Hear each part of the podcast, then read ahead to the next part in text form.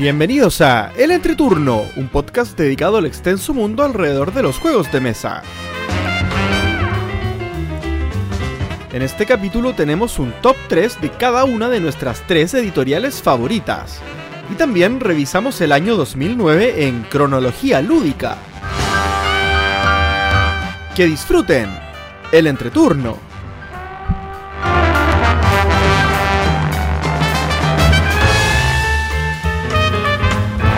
Hola, ¿qué tal amigos? Mi nombre es JP Gloria. Y yo soy Axel. y estamos comenzando el capítulo número 109 de El Entreturno. Estamos grabando el sábado 2 de abril, el capítulo que saldrá el martes 5 de abril. ¿Cómo están chicos? Tengo muchos sueños, no sé por qué tengo muchos sueños. Generalmente por deberíamos dormir agregar- poco. Deberíamos agregar. Y nos juntamos a las 10 de la mañana a grabar el capítulo, aunque sean las 10.56.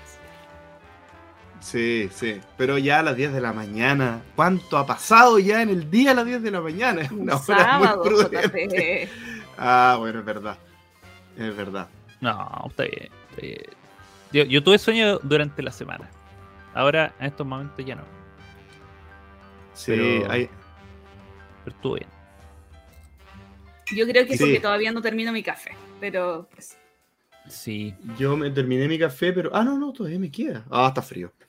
No, háblalo No. me había No, dado y- y cuenta. aparte- aparte, la Gloria, por lo que contaba, ha tenido días extenuantes en lo que respecta a los juegos de mesa. No, ahora estoy en vacaciones lúdicas. Llevo dos días sin jugar. Está Ah, bien, bueno. está bien. Pero está bien, está bien. Gloria, Gloria, tú te mereces unas vacaciones lúdicas de vez en cuando, porque Sí.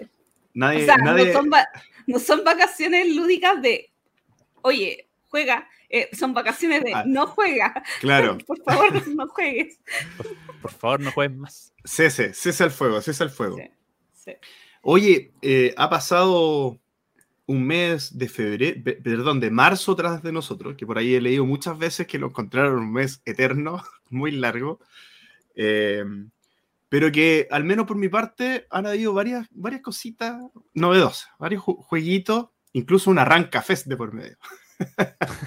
Así que ha pasado de todo. Así que si les parece, les voy comentando eh, un resumen de, de la- de los highlights, de, los- de los principales puntos de mi, de mi mes lúdico de marzo. Comentar que, bueno, eh, me junté a jugar Gaia Project, no lo voy a comentar mucho, uno de mis juegos favoritos, tremendo juego.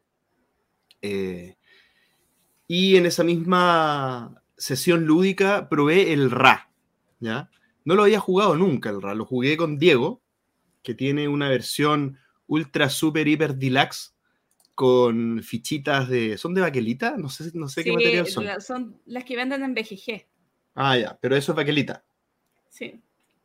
Yo diría que Esa- esas fichitas como con claqueteo así bien, bien bonita. Eh, un juego bien interesante eh, en el que uno va eh, haciendo una subasta, digamos, de, con, una, con unas fichitas de números. eh, y todo el mundo tiene cinco fichitas de número y a lo largo de las rondas va subastando estos tiles, estas fichitas. ¿Cómo? que solamente tenemos tres fichitas de números. Son cinco, ¿no? Cuatro. A tres, a menos que cambie con la cantidad de jugadores. Ah, puede, puede cambiar con la cantidad de jugadores, ¿ah? porque yo recuerdo que eran cuatro, Yo recuerdo, ¿cuán- ¿con cuántos jugadores jugaste? de a tres. Ah, yo jugué de a cuatro el fin de semana pasado y eran Ah, Ah, Ah, está bien, ahí está bien, ahí está bien, está bien. Entonces, Vamos, eh, voy- pero ahí está, po, quiero 4 por al- 3 y 3, 4 por 3 y 3 por 4 y al final ahí están los mismos números.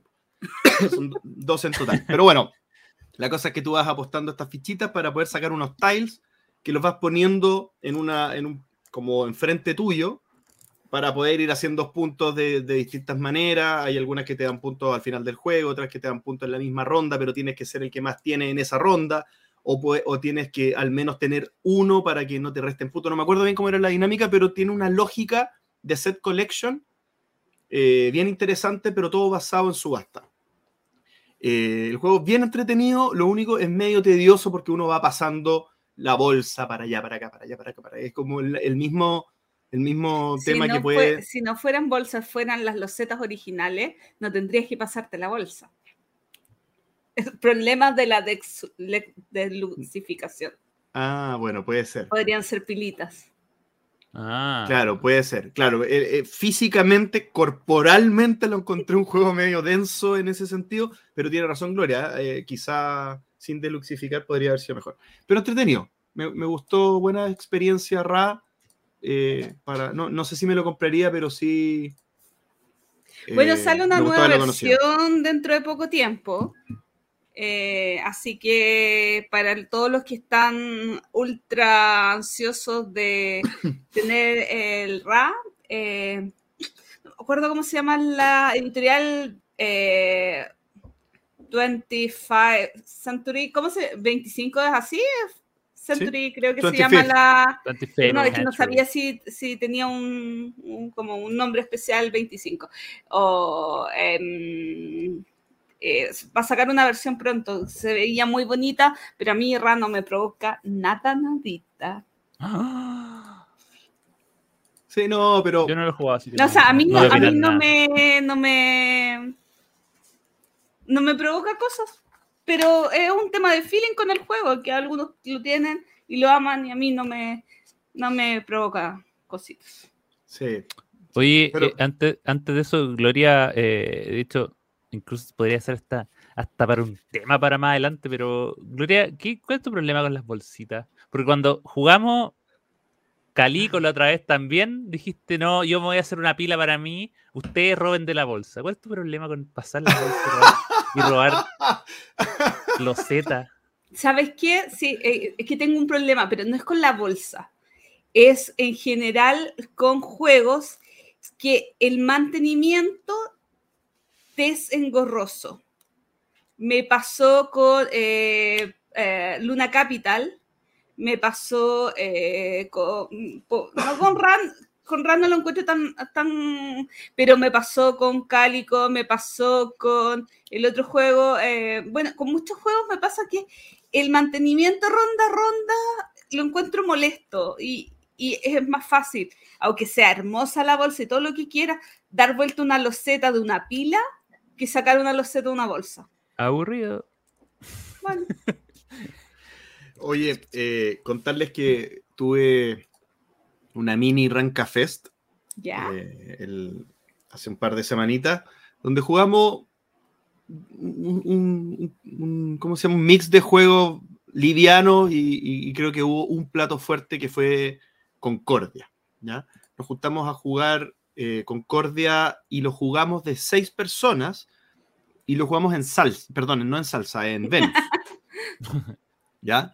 Eh, y Venus es esta expansión que se juega de pareja, ¿cierto? Entonces eran tres, tres parejas, ¿ya? Y no sé si me gustó o no, porque lo jugamos mal. Lo ju- jugamos mal una regla que, bueno, Concordia es este juego que es eh, en un mapa, tú vas poniendo, eh, tú vas avanzando tu- tus exploradores que son, o tus colonos, no sé lo que son, pero son unos que van a pie, que van por las partes de tierra, y otros que van en barco, que van por el mar, te vas expandiendo con tus casitas en lugares que producen eh, distintos recursos, ¿ya? Y tú, dependiendo de dónde estás, vas produciendo esos recursos, y todo esto funciona con un rondel de cartas. Tú tienes una serie de cartas, cuando juegas una carta, haces la acción de la carta, que sería colonizar, moverte, pero también sacar nuevas cartas y eh, copiar la carta del enemigo, hacer distintas cosas. ¿Y, ¿Y por qué es un rondel? Porque hay una carta que te hace levantar todas las cartas a la mano y ahí vuelves a empezar con las cartas que ya has comprado. Entonces este rondel como que se va agrandando. ¿ya? Eso, es- eso es Concordia, eh, muy rápido, pero más o menos. Búsquenlo, muy entretenido. Y Venus lo que hace es que tú vas haciendo pareja con otra persona y, y los puntos los cuentan, los cuentan juntos, digamos, ganan los dos, pierden los dos. Eh, y, de alguna manera agrega cartitas que hacen sinergia con tu compañero. Entonces cambia algunas cartas por otras para que tenga sentido y, y agregarle algo nuevo, porque si no sería algo que podríamos hacer como con una regla casera, ¿cierto? Entonces, claro, le agregan estas cartitas para que tenga un poco de sentido la, la expansión, digamos. ¿ya? ¿Y qué jugamos mal? Algo importantísimo, porque se supone que con el prefecto, tú, cuando lo juegas en una provincia, tú ganas, como, como ejecutor del prefecto, ganas un bono de eh, producción solo tú lo ganas, pero todo el resto de los jugadores, dependiendo de dónde están sus casitas, ganan el recurso de dónde están posicionados. El dueño de casa insistía, yo le voy a echar la culpa al dueño de casa, porque estaba tan convencido que no, no, no, solo el que juega al perfecto recolecta y nadie más recolecta. Y dije, ¿estáis seguro? Ya. Y no revisé, bueno, y empezamos a jugar así. ¿Y qué pasó? La recolección de recursos se hizo eterna, uno nunca tenía recursos, entonces el juego se dilató, se dilató, se dilató, íbamos como en tres horas y media y no íbamos ni en la mitad, y era como, esto no puede estar bien. Entonces ahí pedí el manual, revisé, no, perfecto, ya, y nos habíamos equivocado y ahí terminamos la partida. Entonces no puedo decir si me gustó o no Venus, pero sí puedo decir, pero como yo ya sé que me encanta Concordia, más o menos me puedo referir a cómo me sentí jugando en pareja, y yo creo que, no sé si la agrega, no sé si necesitaba este juego esta cuestión. Porque estoy pensando dime, dime, dime. No, que yo lo jugué en pareja y e, es complicado, no, no sé si me causa felicidad, o sea, porque prefiero un juego competitivo que un juego semi, eh, colaborativo, eh, o sea, en pareja, porque al final cuando tú juegas una carta de acción, eh, esa acción repercute en tu pareja, tienen algo, creo que las monedas se comparten y los recursos son individuales, y, y la verdad es que a mí me aporta un estrés mayor, o sea, o sentí que en la partida me aportaba un estrés mayor porque no solamente tenía que estar enfocada en mi juego y en mi estrategia, sino en lo que a mi pareja le convenía y en la estrategia que tenía y que no podíamos hablar de eh, que, o sea, teníamos que suponer a qué iba el otro. Eh, yo prefiero jugar de manera normal, ahora con salsa, pero de manera normal. Yo estoy de acuerdo contigo y, estoy pensando en qué caso, porque a mí me gustan los juegos colaborativos y me gustan los juegos de equipo, pero cuando tiene sentido hacer un equipo para mí es cuando uno hay un, cuando hay un complemento un poco más asimétrico con el otro. O sea, por ejemplo, en, en una Mary, que, que, yo soy el que cura y tú eres el que pega, no sé, algo, algo que tú podáis decir somos diferentes y en la unión tenemos sentido juntos. Eh, ay, qué romántico. Igual yo eh, creo que tiene que ver con la experiencia de los jugadores. Yo creo que un Concordia Venus es para un grupo de personas que maneja al revés y al derecho Concordia que lo disfrutan mucho y que quieren algo adicional, o sea, como que mm. quieren una experiencia que sea un poquito más compleja en el sentido de otro factor que no es el habitual que te preocupas. Pero claro, si juegas cinco veces Concordia al año, no vale la pena. Si lo juegas diez, una partida a Venus de vez en cuando te aporta algo, pero para el ritmo de partidas que llevamos, no sé. Sí, llegué a la misma conclusión que tú, Gloria. Me parece que a mí me encanta Concordia, pero me encantan muchos otros juegos y lo juego poco y prefiero disfrutarlo como más se disfruta, que es con un salsita, tres, cuatro jugadores, cuatro jugadores quizás, con el mapa correcto para el número de jugadores y, a disfrutarse ha dicho y ahí está. Y después juega otra cosa. O sea, sí, ese es mi veredicto sin saber cómo es realmente la experiencia final, porque, ojo, lo jugué con una regla atrozmente mal. Oye, yo opino lo siguiente. ¿Por qué no nos tomamos el desafío de unos... Oye, capaz que ya lo hayamos hecho y no me acuerdo. Hicimos em, reseña de Concordia o sí, sí o no, sí, sí la hicimos. Creo que sí. Entonces, no, iba a decir que nos pusiéramos de acuerdo en jugar un Concorde, un par de Concorde y después hacerle la reseña, pero bueno, no me acuerdo. Adiós. Fue de las primeras que hicimos, de hecho. Y para cerrar, bien, bien rapidito, el Adara, que Axel ha comentado que le encanta Adara, eh, buen juego, este juego de uh. civilizaciones, el, un poco en el feel de Seven Wonders, en el sentido que tú vas haciendo un set collection de cartas, digamos, en tu tabló, y dependiendo eh, del tipo de carta, porque son cartas de, que te generan oro, que te generan eh, poder de guerra, cultura, comida, y hay una miscelánea que son las moraditas que te dan como distintas habilidades, distintas cositas o potencian las otras cartas de alguna manera. Eh, uno va armando eh, la forma en que uno va generando los puntos. Entonces la estrategia está en donde tú pones más los acentos porque puedes ir eh, comprando bonos dependiendo del color, tú te puedes especializar en un color para que te dé muchos puntos, con las guerras vas sacando unos tiles que te dan puntos también, puedes ir comprando unos, unos como estatuas o monumentos, no sé lo que son, cuando avanzas en el, en el track de, de, los azules, que son los puntos más de cultura, no sé cómo se llaman. Pero en el fondo está este, este sistemita que, que tú vas mejorando tu tablón. Y el sistema de compra de cartas, hay un rondel al medio donde tú, donde cada, cada turno te toca un determinado color para elegir entre dos cartas, tú eliges cuál quieres, es como un draft medio, medio bien específico del juego, tú, tú eliges una, la, te la dejas y la otra la descartas y después se queda en un pool que se pueden volver a sacar las cartas en una ronda posterior. Bien simplecito, eh, el juego es bien entretenido, pero me pasa algo, yo, a mí me gustó mucho concentrarme en mi juego y no me di cuenta, después pensando, después de haber jugado, no me di cuenta que el juego tiene muy poca interacción. En mm. realidad tiene poca interacción, como que no hay, yo digo, no, mira, voy a sacar esta, porque en realidad el draft, uno no, no piensa tanto, más o menos, a veces uno piensa en no tirarle al otro, pero, pero en realidad tú estás pensando en maximizar lo que tú tenés, porque lo que le puede llegar al otro por distintos lados es, es, tan amplio que, que, que, que no tenéis cómo controlarlo, aparte jugando de muchos jugadores, menos todavía. Eh, y después yo dije, oye, no tiene interacción, y como que me quedó ese gustito, pero después dije, pero si yo lo disfruté igual. Por lo general disfruto los juegos que tienen más interacción, eh, pero este, siendo con poca, lo disfruté mucho. Como que me, me mantuvo enganchado el 100% del juego y me dieron ganas de volverlo a jugar y todo el tema. No sé si les gusta dar a ustedes. Hermoso, hermoso Dara. hace poco lo jugamos con la Gloria. Sí, hace poco lo jugamos.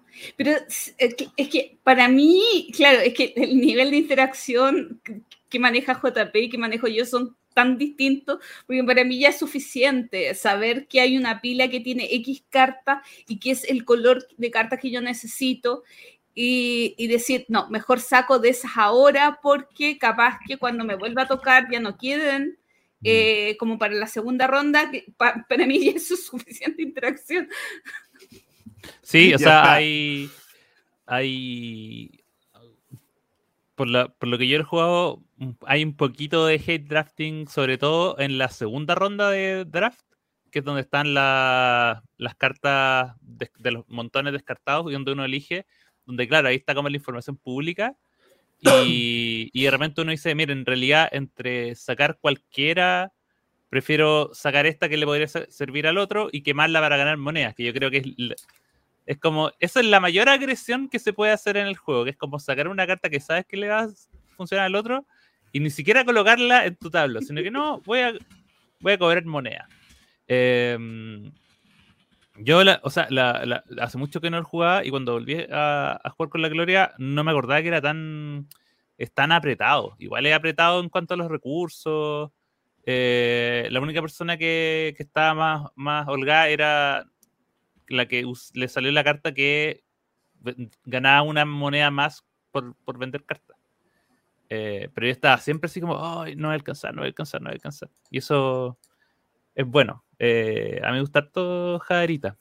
Como que te obliga a tomar varias decisiones, pero sí, igual es, yo también siento que es bien, bien solitario. Pero por eso me gusta.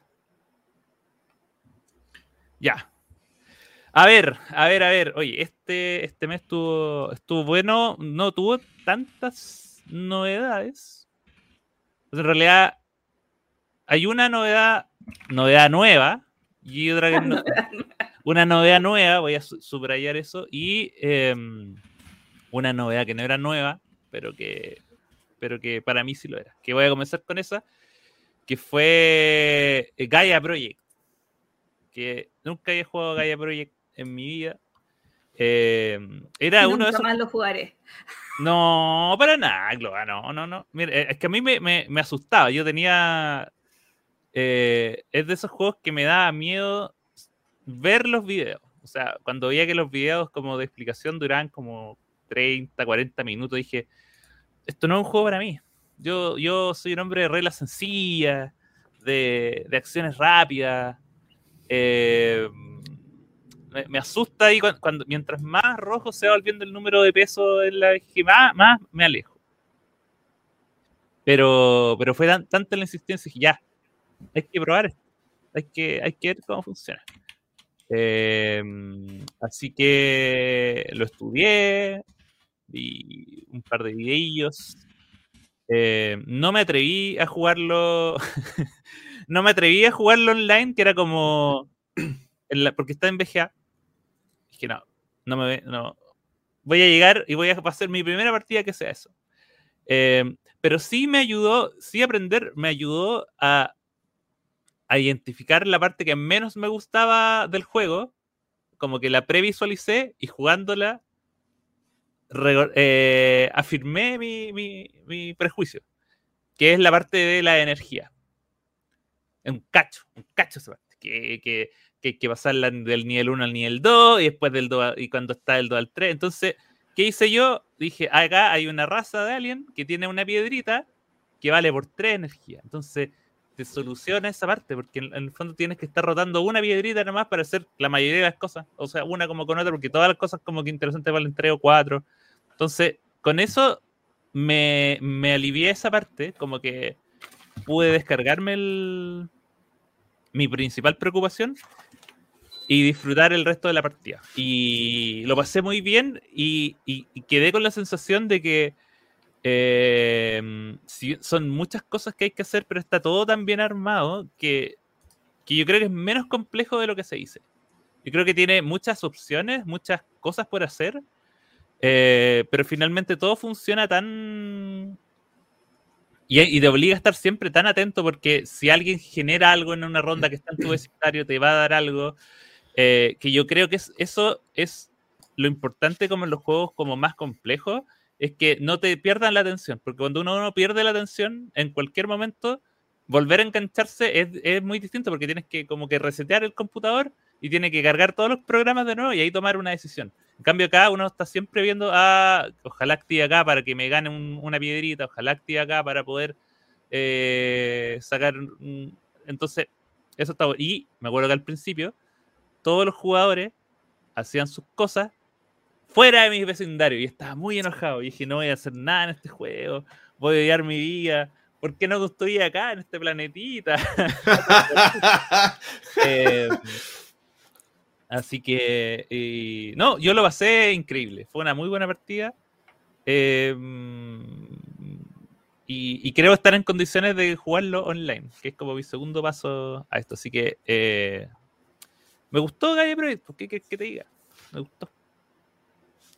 Así que a diferencia de lo que dice la Gloria, sí lo volvería a jugar. Muy bien. Buena elección, Axel. Y, el otro juego, que. Oye, espérate, voy a El otro juego eh, es un juego fresquísimo, fresquísimo. Un juego que yo ni siquiera pensé del que iba a hablar en esta edición. Técnicamente es de este es de abril, ¿no? De marzo, eh, pero no importa. Yo no sabía que iba a hablar en esta edición porque, eh, bueno, yo hace un tiempo, hecho creo que lo mencioné en un programa anterior, he estado bien obsesionado con un juego que se llama Mille Fiori, del, del doctor Reiner Lixio. Y, y ahí han salido juegos y reseñas y que va a salir la versión en inglés, pero que no está en ningún lado. Y yo estaba así con, con la ansiedad máxima y llegué al punto en que dije, ya, si total esto es un juego, eh, es un abstracto básicamente, no tiene dependencia del idioma, se podrá comprar en alemán. Y, empecé a ver opciones y claro, muchas eh, tenían los envíos muy, muy caros. O definitivamente no me enviaban acá. Y un día la Gloria me dice, oye, ¿y esta tiendita? Groups.land. Y dije, a ver. Y recordé que yo ya había pedido algo de esa tienda como hace tres años atrás. También dos juegos alemanes que no llegaban nunca acá. Em, así que dije ya, lo pedí esperando que llegara, no sé, dos meses. Porque creo el, el envío era muy barato. Si es que no gratis. Estoy, no me acuerdo, no me sale el envío en la, en la cuenta. Así que en volar era gratis. Pero imagínate, lo pedí el 5 de marzo.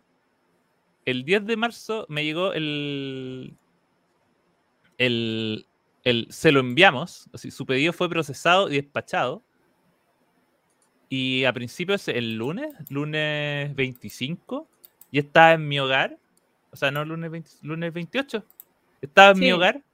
Un día después que jugamos. Un día después de que jugamos con la Gloria, podría haber sido. Yo dije, ya, vamos a jugar.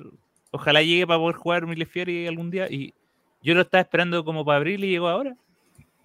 Así que, obviamente, dije, me llegó. Y el mismo día dije, lo vamos a jugar. No se pudo. Así que hicimos una junta el viernes donde estuvo JP. Y se jugó Mille Fiori, este juego del Dr. Reina Inicia. Un juego que eh, cumplió todas las expectativas, todas las, todas las ideas locas que tenía en mi mente. Eh, yo, por, por lo que había leído, por lo que había visto, por lo que estaba viendo, yo lo, lo, lo muy como un Gunstone Clever multijugador, en el, donde en vez de eh, cada uno jugar en su tablero, hay un tablero compartido. Entonces, eh, y donde cada jugada, o sea, el, el juego parte súper inocente, uno juega cosas, cosas más que nada como por, por, por tincada, pero ya más adelante, la, la escalada de puntos y la escalada de combos que se pueden hacer, y eh, que en una jugada jugar tres o cuatro cartas eh, es la clave, finalmente es lo que termina siendo eh, jugarlo de a cuatro. Yo antes lo he jugado dos veces, una en digital y otra en, en presencial. Las dos han sido de cuatro jugadores y yo creo que es como el número perfecto, porque el, el mazo está hecho para... eh, hay, hay una carta por cada espacio, por lo tanto, si es que nadie quema cartas, que algo que igual pasa, todos los espacios del tablero van a ser ocupados por algún jugador. Entonces, es una batalla real por, eh, por, por, obtener las casillas. Y el, el, modo de juego es muy sencillo. Hay, cada, hay, como le dije, hay un mazo de cartas con tablero, con, que representan casillas del tablero. Y hay un draft. Entonces tú eliges una carta boca abajo, pasa el resto a la izquierda. Y después en orden de turno uno va revelando qué carta jugó y vas colocando un, un token en uno de los, de los, lugares del tablero. Muy al, espacio, al estilo de Canción Clever, cada espacio del tablero es como una, un minijuego. Por lo tanto, cada espacio del tablero puntúa de manera distinta. Hay cuatro o cinco áreas. Y, y nada, estás jugando, jugando hasta hacer más puntos. Y al final, que hace más, más puntos y más combos. Y el que arruina los planes del otro, como ocurrió más de una vez ayer, eh, gana la partida lo comparan con Bunny Kingdom. Eh, mm. ¿Se siente muy similar? No. No, porque es que Bunny Kingdom eh, es. O sea, es un draft. Mira, la única. Yo creo que las únicas dos eh, similitudes que tiene con Bunny Kingdom es que es draft. Y. Las cartas y determinan mucho, dónde te hay, colocas. No, y hay muchos puntos. No, porque eh, Bunny Kingdom es, es eh, te define un lugar exacto. O sea, yeah. te define una coordenada A8, J9.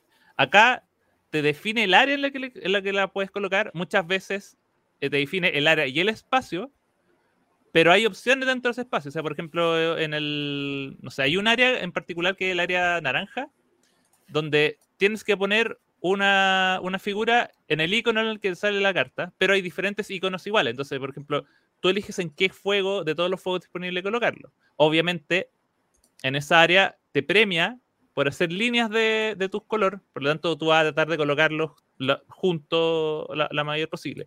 Hay otra área en donde, en donde aparece un icono en una columna y tú eliges el lugar de la columna donde lo vas a colocar. Donde para los puntos que obtiene no es relevante, pero sí hace interacción con otra sección que puntúa por la fila de, esa, de, de, la, de la, columna que otro jugador estuvo armando.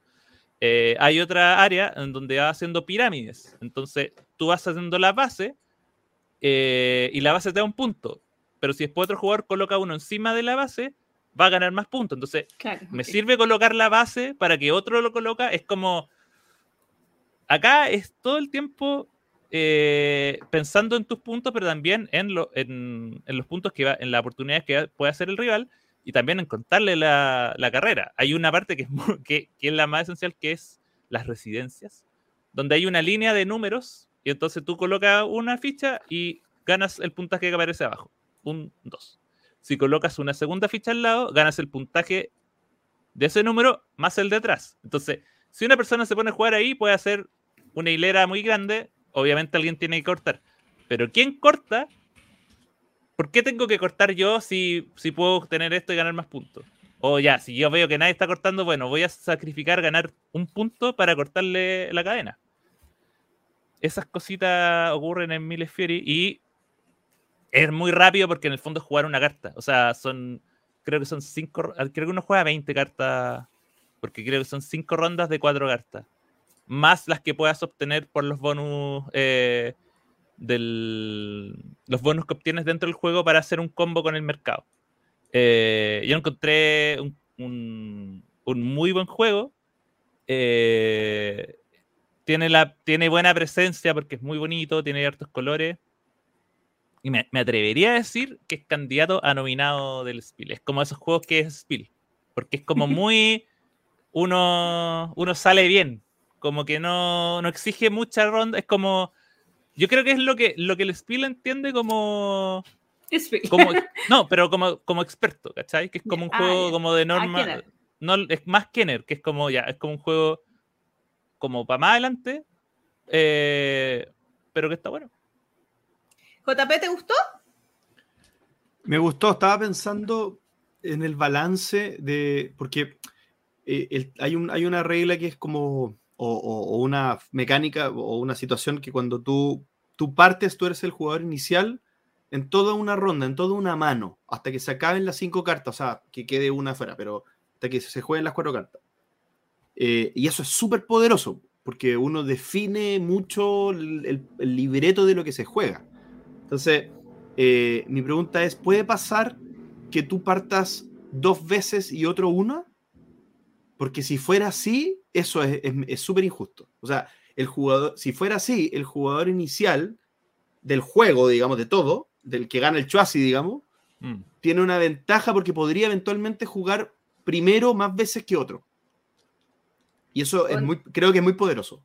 Honestamente lo dudo profundamente. ¿Qué, qué dudas? No, que, que, que en caso que, que, que, hay un desbalance tan notorio, porque inicia, o sea, como... Ah, bueno, pero estoy sea, preguntando, como, porque... No, no, no, o sea, Axel debe saber. Creo, creo que, cuando... es, que, es que, mira, de hecho creo que eso se, eso se regula con la cantidad de cartas que saca. Porque, por ejemplo, eh, de a, de A3 hay menos cartas al principio en el mercado, entonces eh, como que se sacan más, se sacan menos para que haya más disponibles.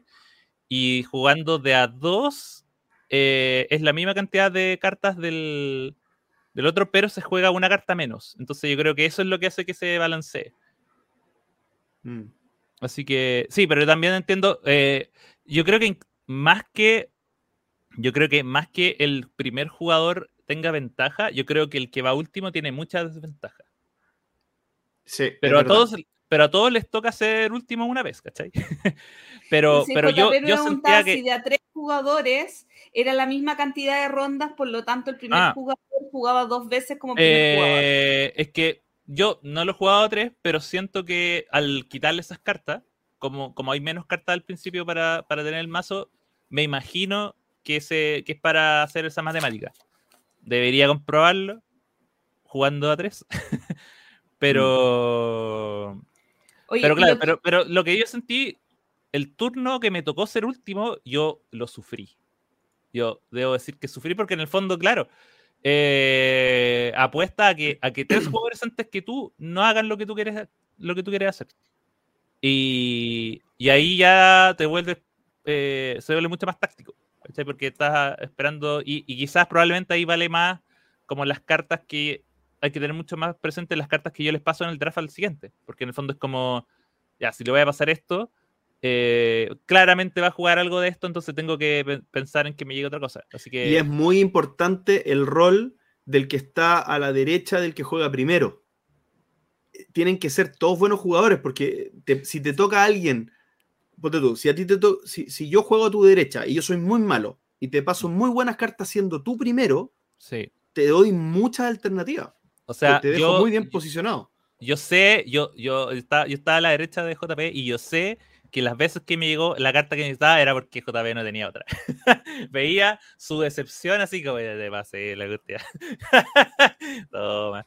Y yo también sentía lo mismo. De repente, decía, hoy le que va a ser esto. Em, porque la otra opción es quemarla con barquito, pero para no pasarle una carta a un jugador de cuatro, no, para eso juego yo otra cosa. Claro, y y el barquito, claro, cuando, está más avanzado te da más puntos, pero al principio te da como un punto para avanzar. Claro. tampoco es tan, tan, tan, importante. Pero, pero yo eh, estoy súper conforme. Lo único que, claro, lo único que, que, que me queda como en, para ver que, que, es importante obviamente para, para recomendar 100% un juego es ver cómo cambia la dinámica con menos jugadores. Porque yo sé, y, por lo que he leído, eh, que 4 es, como que un juego que debería decir de 4. este es un juego no de 2 a 4, es de 4 a 4.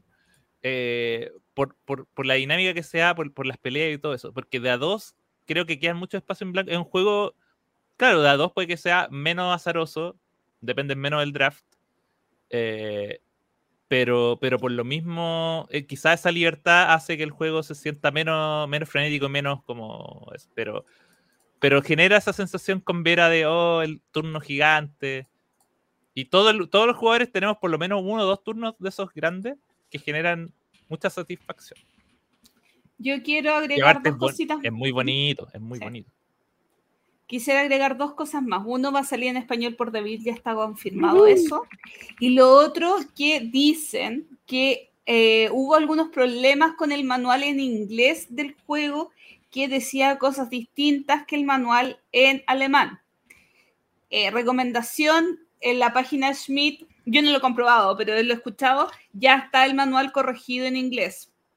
Porque había un, no, me acuerdo en qué, pero voy voy a inventar eh, la cantidad de cartas que se seleccionaban en un manual y en otro habían diferencias. Entonces cambiaba el juego y lo rompía un poco. Entonces, eh, como hacer esa aclaración de eh, si se lo compran desesperadamente en cualquier idioma, vayan a la página Schmidt a descargar el manual en inglés y compararlo. Ese fue, el que, el que usé yo. El digital. Porque yo te lo dije digital. No, Gloria, ¿tú crees que yo no estaba al tanto de eso? Si yo vivo, yo vivo ahí en la, en la página de la GG de Mille Fiori. Ahora lo voy a poder sacar de mi, de mi, de mi página principal. Y para pasarme a mi próxima obsesión. ¿Qué será? Ya lo, ya lo sabremos. No quiero decir nada hasta que me llegue. Ya. Yo, yo, yo, yo. Eh, hay muchas cosas que quiero contar.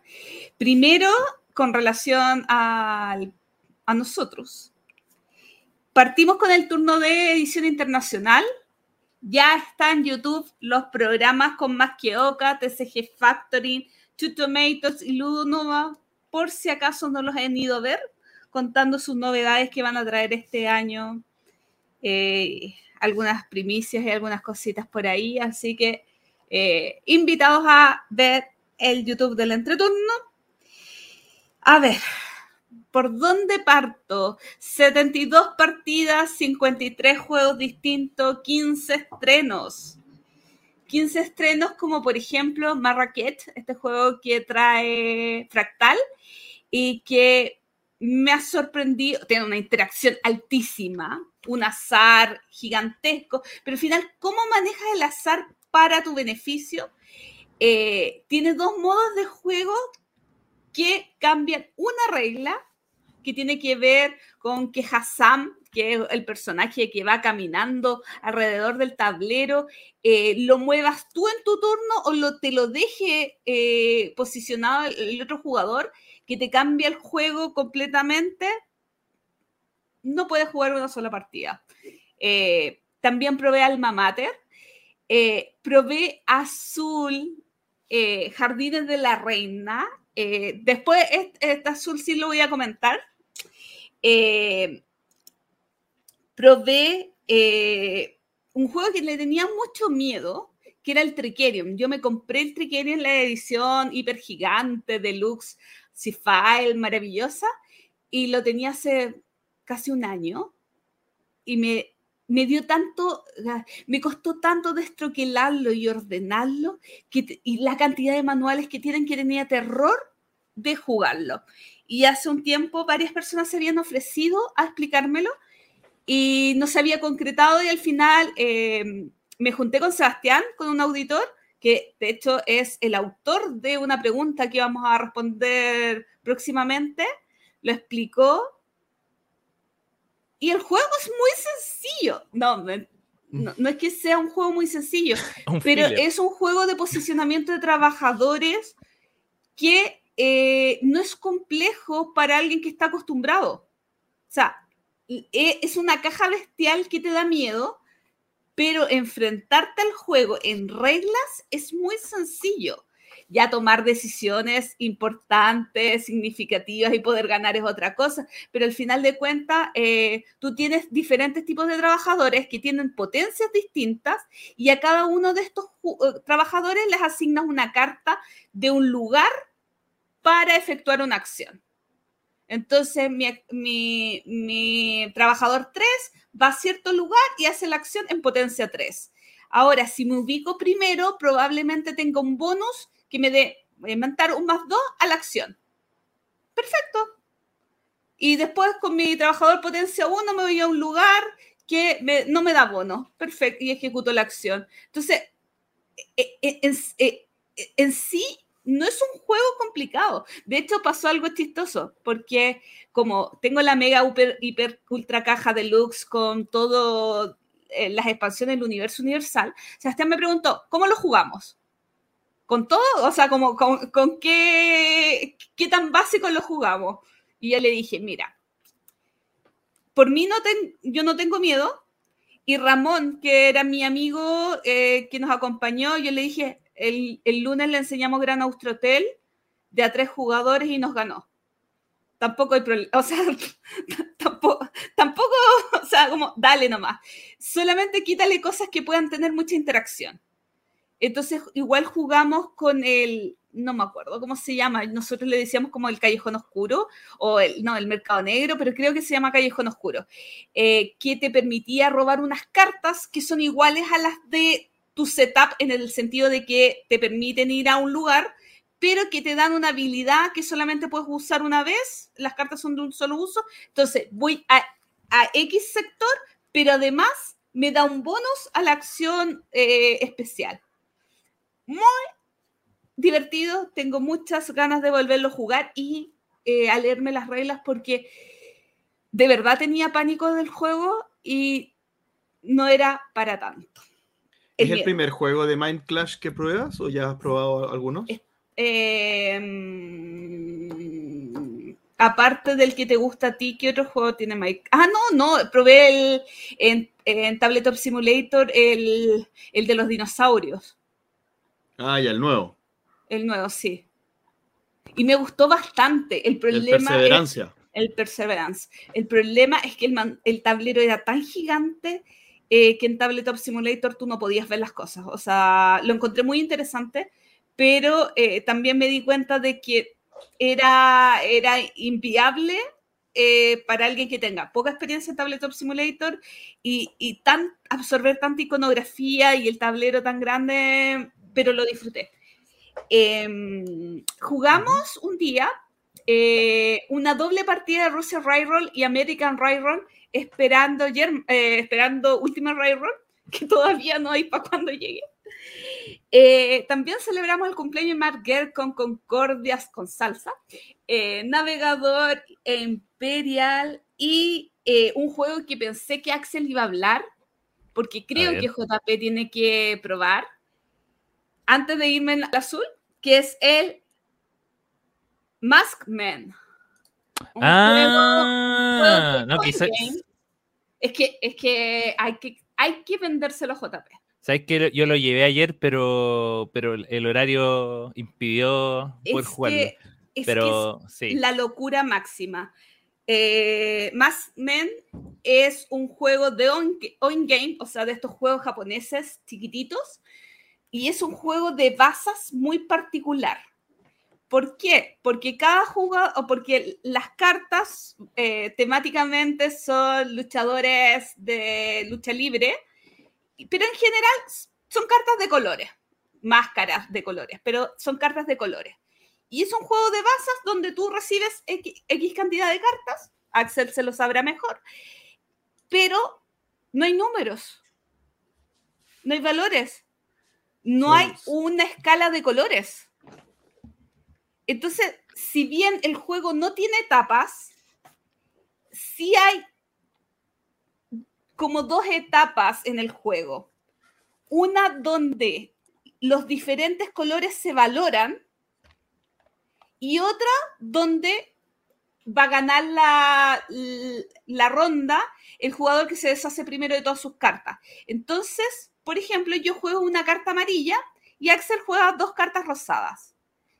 Y después JP juega tres cartas azules. ¿Qué sabemos entonces? Que el amarillo tiene un valor menor que el rosado y que el azul es mayor que el, el rosado. Entonces, en cierta etapa del juego, uno valora las cartas ¿Por la cantidad de cartas del mismo color que tiras?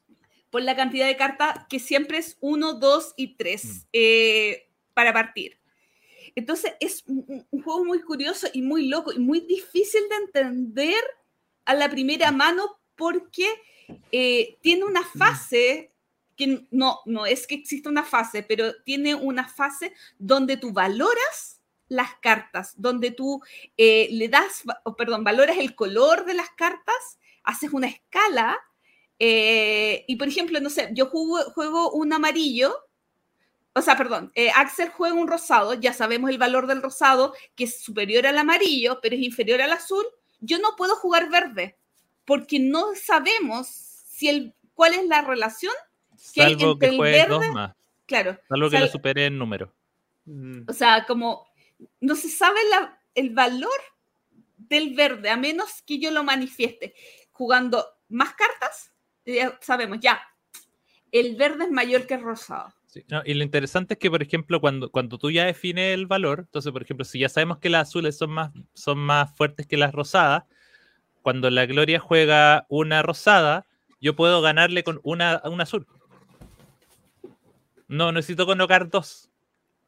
Pero si Eh, yo juego tres rosadas, Axel tiene que jugar tres tengo que azules. jugar tres azules. Oye, la BGG le da un peso de 1,5. ¿Estará bien No. eso? No. O sea, es un juego de bazas. A ver. No, no. A mi parecer no. Porque Mm. si bien es sencillo. O sea, en- yo creo que eh, para jugar. es tan terrible. No, Eh, pero, pero tiene un lado estratégico muy, muy marcado. Sí, yo no, o sea, no, no, no lo jugaría con gente que no está acostumbrada al concepto de las. Es, es- eh, o sea, lo que pasa es que llevar el peso como del concepto de la baza, además de, de ir armando esta estructura de valoración de las cartas en cada mano, No, peso JP, extra. por ejemplo, Wizard tiene un uno, eh, 1.73. Creo que 1.60-70 es lo que le ponen a un juego de baza. Ah, ya. O sea, como. Asumiendo que la gente sabe jugar juegos de baza por cultura. Claro. Está bueno menos. Yo- La tripulación tiene precioso, ¿ah? 1.98. Imposible. O sea, en- a, a- a eso. no, en- este juego es más, No. es más complejo que la tripulación. La tripulación, y la tripulación es complejo. No es un juego eso- familiar. o sea, me eh, refiero la- a. Y de hecho, la, la tripulación eh, en regla es, es sencillo, pero claro, el, el- el cumplimiento de las misiones es lo que lo hace complejo. Pero en regla no es sencillo. Po. Porque anda a explicarle un juego de baza por primera vez con la tripulación a alguien que nunca ha jugado juegos de baza. Estoy, sí, estoy pegando de. Sí, tengo el de formación de, de conocimiento, claro, porque no, para mí es como. me explica ya, es como un juego de vaso ya, ok, y es como, y tengo que, tengo que responderte preguntas, como ya, te, ¿estoy obligado a jugar color? Sí. ¿Estoy obligado a jugar color más grande? No. Ok. Pero para mí, que se me hizo súper sencilla la tripulación por mi conocimiento en base, este me destruyó la primera, que la gané en la primera mano, pero me destruyó la primera mano entenderlo. Me fue como, no, no, espera, no, eh, y cuál, perdón, ¿cómo hago una estrategia con esto? O sea, como, no, no, no, no, no entiendo qué jugar para ganar. Mm. Y después entendí qué jugar para ganar, pero como que, como que me, me agarró el cerebro, me lo revolvió y es como, ya, ah, el puzzle, ah, el puzzle. Hoy que es complicado, eh, perfecto. Si tengo muchas cartas de esto, tengo que lograr que el color que tengo muchas cartas tenga un gran valor para que con ese color pueda matar todo de una manera fácil. Eh, ah, y esta carta tengo solamente una, por lo tanto, me importa jugarla pronto para que tenga un valor muy bajo y, eh, y no tenga que... entonces, como ese clic... A mí, claro, a mí, a mí lo que, de hecho, yo salí como... Lo primero era, estaba muy preocupado de no quedarme con las cartas más débiles que de armar una estrategia para tenerlas más fuertes, que yo creo que también lo hice al principio. Pero claro, en la primera mano me pasó que me quedé atascado con una carta que era la que valía menos. O sea, era imposible ganar. Era imposible. La, única forma de poder votar esa carta era ganando una, una, una, mano y ya no podía. Entonces ya aprendí la lección rápidamente. Sí. Eh, bueno, y lo último. Azul, azul, azul, azul. Déjame revisar una nuevamente mi lista de juegos que quería comentar. Azul, como el mar azul. Ya, jugué Azul, eh, Jardines de la Reina, la Azul 4, que está próximo a salir en venta acá en Chile. Eh, y es muy loco. O sea, es muy raro. Y necesito jugarlo de nuevo para dar otras impresiones, pero no, no quita el primer lugar al Azul 1 en mi caso. Es mucho mejor que el azul 2. Ahora, con respecto al azul 3, es la duda profunda y existencial de la vida. Tiene algo que me gusta mucho con respecto al azul 3. El azul 3, recordemos que tiene dos fases del juego, una donde se roban los zetas y la otra donde se colocan los zetas en el tablero. Y en el azul 4 lo que ocurre es que en tu turno o robas los zetas o colocas los zetas. Entonces fusiona esas dos partes que tenía el azul 3 y que a mi parecer con una partida me llega a dar mayor satisfacción en ese sentido. Ahora, el mantenimiento es horrible. ¿Por qué? Porque hay dos tipos de piezas que tú juegas en el azul 4. Hay unas piezas de baquelita y hay unas piezas de cartón. Las piezas de cartón son unas piezas que, grandes que pueden contener hasta seis baquelitas. Son piezas eh, que van, que necesitas para ir formando tu tablero personal. Estas piezas de cartón incluyen cuatro piezas de baquelita arriba. Entonces, en tu turno, tú puedes robar todas las piezas de un color o todas las piezas de una forma, teniendo en cuenta que no puedes robar dos piezas exactamente iguales, o sea, que coincidan el color y la forma. Hay que decir que hay seis colores y seis formas. Si tú sacas al menos una pieza de encima de este cartoncito, las piezas se van, eh, o sea, el cartoncito y las piezas se mueven y se reponen se colocan cuatro piezas de baquelita sobre otro cartoncito. Cuando se sacan todas las baquelitas de un cartoncito, este cartoncito se da vuelta. Y la loseta, que tiene como seis espacios, también tiene un espacio pintado como una figura de baquelita. Por ejemplo, una amarilla. Entonces, si tú robas amarillas, puedes robar el cartoncito y también las losetas para llevarlas a un tablero individual que tiene determinados espacios para mantener recursos. ¿Cómo haces tú para llevar estos recursos a tu tablero personal de, el que le genera puntaje, es pagando eh, figuras o de color o de forma, dependiendo del número de, del valor de la loseta. Es muy raro. Recordemos, azul 3, en estas flores habían flores de valor 1, 2, 3, 4, 5, 6. en el azul 4 no existe esto, pero sí las piezas, las formas de las piezas que tienen un dibujo al medio, tienen un valor. El árbol vale 1, el pajarito vale 2, eh, no sé qué vale 3, que tiene que ver con las puntas que tienen las formas de, de las figuras. Y se hace súper complejo tratar de encontrar el, la combinación para pagar y llevarlo a tu tablero.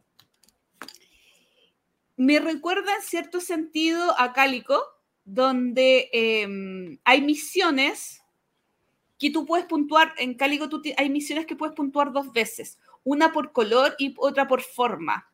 Por ejemplo, hacer dos tríos. Entonces, si tienes tres piezas moradas y tienes tres piezas verdes, ya hiciste un trío. Y si tienes tres piezas de una textura eh, con puntitos y otras tres piezas con una textura de malla, hiciste la segunda puntuación. Si hiciste una o la otra, recibes un puntaje, pero si hiciste las dos, recibes otro puntaje. Y en este aspecto, Azul 4 tiene similitudes porque se mezclan los seis colores y las seis formas que te dan puntaje eh, eh, de esa manera. O sea, que tú pagas de esa manera y que también te da puntaje de esa manera porque cuando tú haces un grupo de al menos tres, por ejemplo, tres amarillas o tres arbolitos, tú recibes puntaje por estos grupos de a partir de tres. Y tú no puedes repetir una misma figura en un mismo grupo y te explota un poco la cabeza. Eh, no sé qué opinar con respecto al azul 3. O sea, no sé si este me va a gustar más o menos, pero están peleando. Están peleando harto y sobre todo están peleando en el concepto de que ambos son juegos más pesaditos, este más que el azul 3, pero principalmente están peleando porque el azul 2, eh, azul 3 tiene, un tiene una fase de colocar los zetas en el tablero que es aburrida, versus esto que las va mezclando. Oye, ¿y la, explicación con esto de, dar vuelta a la loseta, de sacar... Ah, ya. Me claro, porque el azul 1, por ejemplo, voy a irme al extremo, yo lo explico en 5 minutos. O sea, eh, ¡pah! rápido, empecé a jugar el tiro. Por eso me este gusta más. Y este es menos intuitivo entonces. Sí, eh, te, te fríe un poquito el cerebro. Si ya tienes una experiencia un poquito eh, como de cálico, eh, es más fácil explicar, aunque igual vas a quedar, yo todavía no entiendo bien cálico, o sea, como todavía me cuesta mucho cumplir las misiones de, de color forma, y claro, en este también, como cumplir misiones de color forma, como que eh, te, te, te fríe un poquito el cerebro tratar de optimizar y tratar de encontrar, teniendo un almacenaje limitado y teniendo que pagar para algunas losetas seis piezas o del color o de la forma, uff, duele. Eh, eh, eh, es complicado visualizar el óptimo, es complicado gestionar el almacenaje, es complicado robar en el momento. Aparte, cada pieza que tú no juegas al final del juego te quita muchos puntos de victoria. Entonces, tienes que, no, es sacar piezas por sacar piezas, porque tú en un turno podrías llevarte seis losetas. Si estuvieran las seis figuras distintas del mismo color o los seis colores distintos de la misma forma, tú podrías llevarte hasta seis losetas, pero las vas a ocupar. Chan, chan. Eh, es, es, es complicado el juego. Eh, es no es la simpleza del uno, que yo amo. Em, creo que es más complejo que el 3, o sea, es más complejo que el 3, pero eh, eh, lo que me cuesta, lo que tengo que calibrar es qué me da más satisfacción, si el 3 o el 4. Casi creo que el 4, pero el martes lo sabré. Chan, chan. Eh, yo solo tengo una pregunta, porque tengo, cuando no lo he jugado, solo tengo opiniones basadas en, ver a otra gente jugar y, y en leer las reglas. Eh, pero una pregunta clave. Gloria. ¿Es un azul? ¿Se sintió como jugar un azul? No tanto. Su señoría, la fiscalía descansa. O sea, es más de la familia de Cali, o sea, siento que es más de la familia de Cálico que de la familia Azul. Yo tengo, O sea- yo tengo la impresión de que el nombre nomás. Sí, es que, es que te cambia. Eh, en todos los otros azules, el mercado era el mismo. Mm. La forma de obtener los Z era la misma. Y ahora te cambian la mecánica en la forma de obtención los de los Z que te la hace mucho más engorrosa. Y esa es un, es un tema en contra. O sea, la forma, el mantenimiento es mucho más complejo. Y, y- y insisto, en Sí. eso no, no eh, porque, porque en todos los azules, tú al inicio de la ronda, de, de turno de la ronda, eh, en cada industria tú colocas las losetas, los baquelitas. ¿Listo? Fin. Pero ahora es casi en cada, después de la acción de cada jugador hay que hacer mantenimiento. Y como conversamos hace un ratito, la gloria y los mantenimientos excesivos no, no, no la hacen tan feliz. Sí, y, y yo creo que, que va a ser igual un ejercicio que, que- que la gloria va a tener que hacer primero y, y eventualmente nosotros después, que, que- y que yo creo que algo que le va a pasar a este juego, que es que eh, ver si se juzga como un juego aparte por sí solo o si se juzga como un azul. O sea, va a haber Sí, mucha gente que lo va a juzgar como el cuarto azul y probablemente eh, por la cantidad de cambios que tiene sea necesario juzgarlo como un juego aparte. Entonces, eh, claro, la decisión obviamente de, de marketing y de familiaridad con la marca que se, que se llame azul, por un lado es importante porque, ah, ya, otro azul, pero por otro lado está la gente que va a ir por eso y va a encontrarse con una experiencia que no es tan familiar con las anteriores y puede que eso juegue en contra. Pero eso JP. será tarea para Otro los capítulo. entreturnos, los entreturnos del futuro. JP, ¿tú querías hacer una pregunta hace un ratito? No, es la que hice. Ah, perdón. Es la que hice de la dificultad de explicación. Sí, sí. A mí, a mí se me hizo eh, como más larga, la- mucho más larga la explicación. Eh, ya jugándolo, creo que podrías acortarse, pero incluso es difícil entender eh, el concepto de pago, o sea, como la diferencia con la forma, ahí es, lo que más hincapié hay que hacer eh, para que se entienda. Y claro, y el tema de puntaje, yo nunca lo, o sea, fue como, yo lo voy a jugar, no sé cómo no entendí el óptimo de puntaje. eh, y claro, ahí hay que, hay que como reforzar porque cada pieza puntúa distinto y, a- y cada ronda hay una puntuación por colores y por, por algunos colores y algunas formas muy al estilo, eh, creo que el 2, que, que había un color que puntuaba más Claro, en alguna sí. ronda. Sí, el.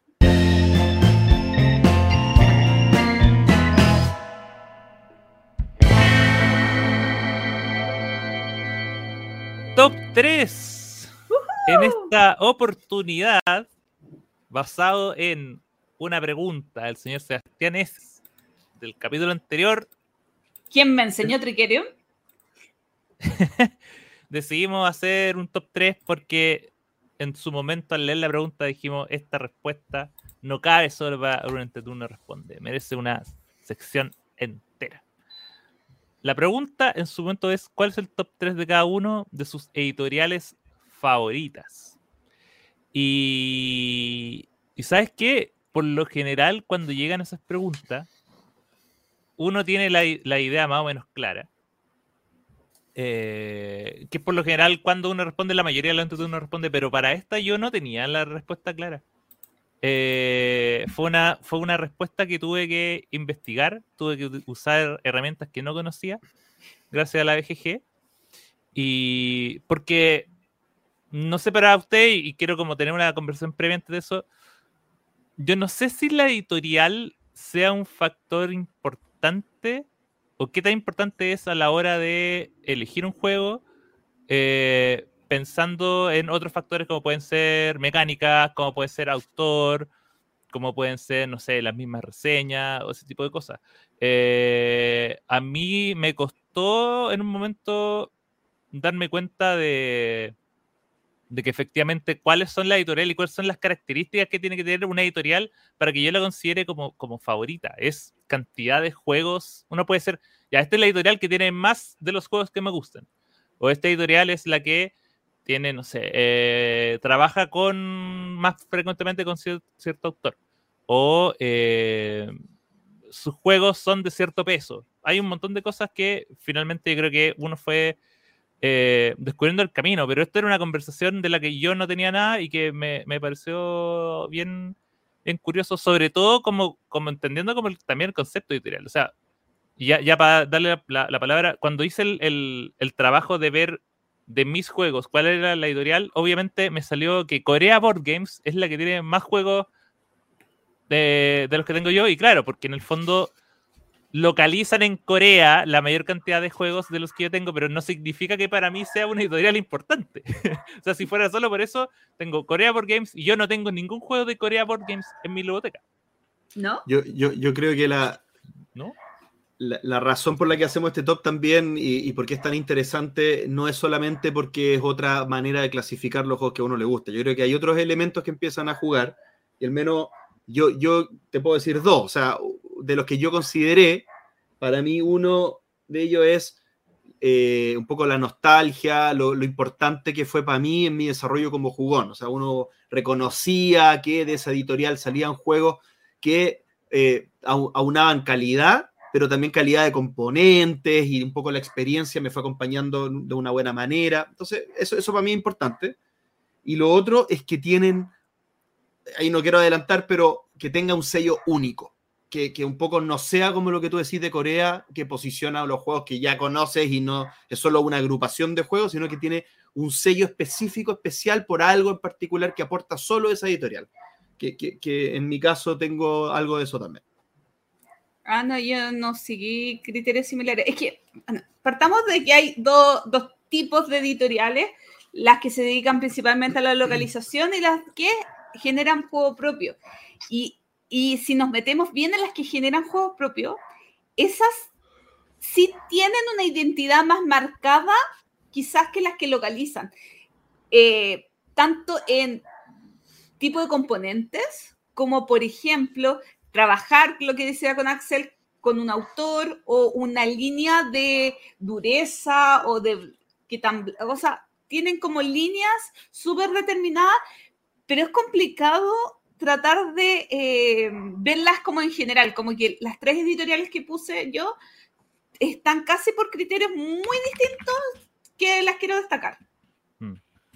Yo, yo también tengo, cada una tiene un criterio distinto, pero eh, yo en particular me fui por, eh, por contenido original. O sea, no, no puse ninguna editorial que que haga curatoría de juegos, que haga eh, localizaciones, ni nada de eso.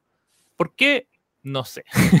no, pero lo que pasa es que, no, finalmente es que creo que lo que, lo que a mí me llamó más la atención como para rankear y decir, ya estas son mis editoriales favoritas o las que más valoro, es precisamente como los atributos que generan en los juegos que hacen. O sea, el poder identificar en ellos como un juego de tales características más allá de lo que puede hacer su. Em, como su.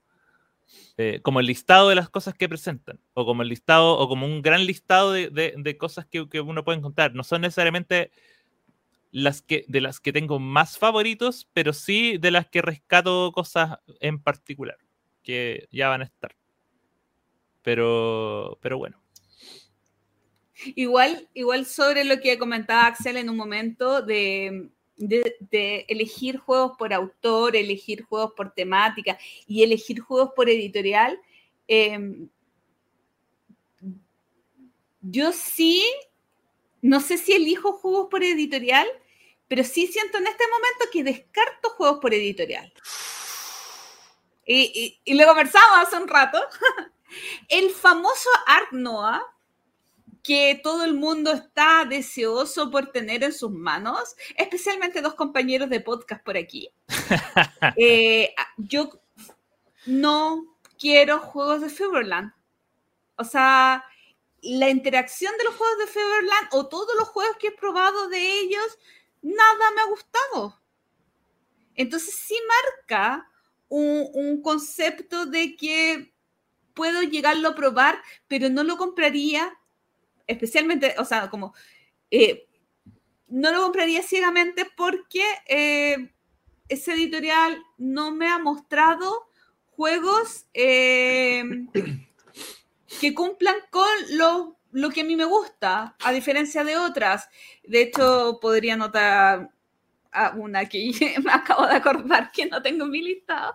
entonces, igual, igual es como que, igual tienen sello que te gusta o que no te gusta, pero sí muestran una presencia que, que o, o, un estilo de edición o los el tipo de juegos que ellos buscan, sí tiene que ver con un perfil. Mm, a mí, yo también creo eso de la gloria, no al punto de, de eliminar editoriales, de claro, de vetar editoriales, eh, pero, pero sí a tener ojo. Sea, sí, por ejemplo, sé que tienen ciertos vicios que probablemente estén en el juego y que estoy atento. El caso más famoso es Alea, o sea, uno va a sabiendo de que los componentes van a ser unos cartones feos y que van a haber errores en los colores elegidos. Eh, uno sabe, uno ya está consciente a lo que va, pero, pero uno va por razones que van más allá de la razón. Entonces uno dice, ya, voy a hacer el esfuerzo. Eh, y, claro, uno, y ahí uno dice, a pesar de esto, que es algo que se repite y que yo creo que uno puede llegar y decir, ¿sabes qué? Alea es consistente en la mala presentación de su juego. Y uno puede tomarlo como una característica de, una, de esa idea en particular, pero eso no me va a impedir a mí disfrutar tu juego. O sea, obviamente uno va a decir, ojalá saliera una versión con baquelita de, de Castillo de Borgoña. Eh, y por otro lado, también de repente está el, sentido inverso. Uno, no sé, de repente va con el estigma de Culminar Not y así no, son puro Ameritrash. Y de repente te sale como alguno que está como con la producción, pero que dice, mira, ¿sabes qué? A pesar de ser de esto, dale, dale una oportunidad. Entonces, también yo creo que eh, a lo largo del tiempo también he desarrollado como más como tener ojo con las editoriales, más que el, oh, esperar, aunque hay ciertos juegos, ciertas editoriales que sí, efectivamente su puro nombre ya me, me hacen estar atento. Ya, pues, vamos, vamos con... Oye, ¿Ah? estaba con lo que decía Axel de Culmini, Gizmos es original de Culmini. Gizmos es un juego de Culmini. Es como la excepción de Culmini. Es que por, lo mismo te decía yo, estaba tratando de buscar el ejemplo, pero hay varios como. Eh, no me acuerdo del otro. El Council of Four, por ejemplo. Pero eh, Gizmo es un gran ejemplo de un juego que es como.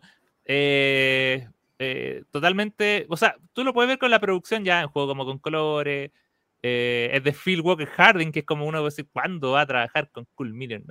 Pero lo agarró, lo agarró la editorial, les gustó y tenían varias bolitas ahí de repuesto y ya hagamos, hagamos este juego. Y démosle como la, una producción que probablemente no hubiese tenido en otro lado. Probablemente esta misma idea, hecha en Alea, por ejemplo, en vez de tener bolitas, habríamos tenido unos discos de cartón O, en otro lado, quizás probablemente hubiesen sido madera.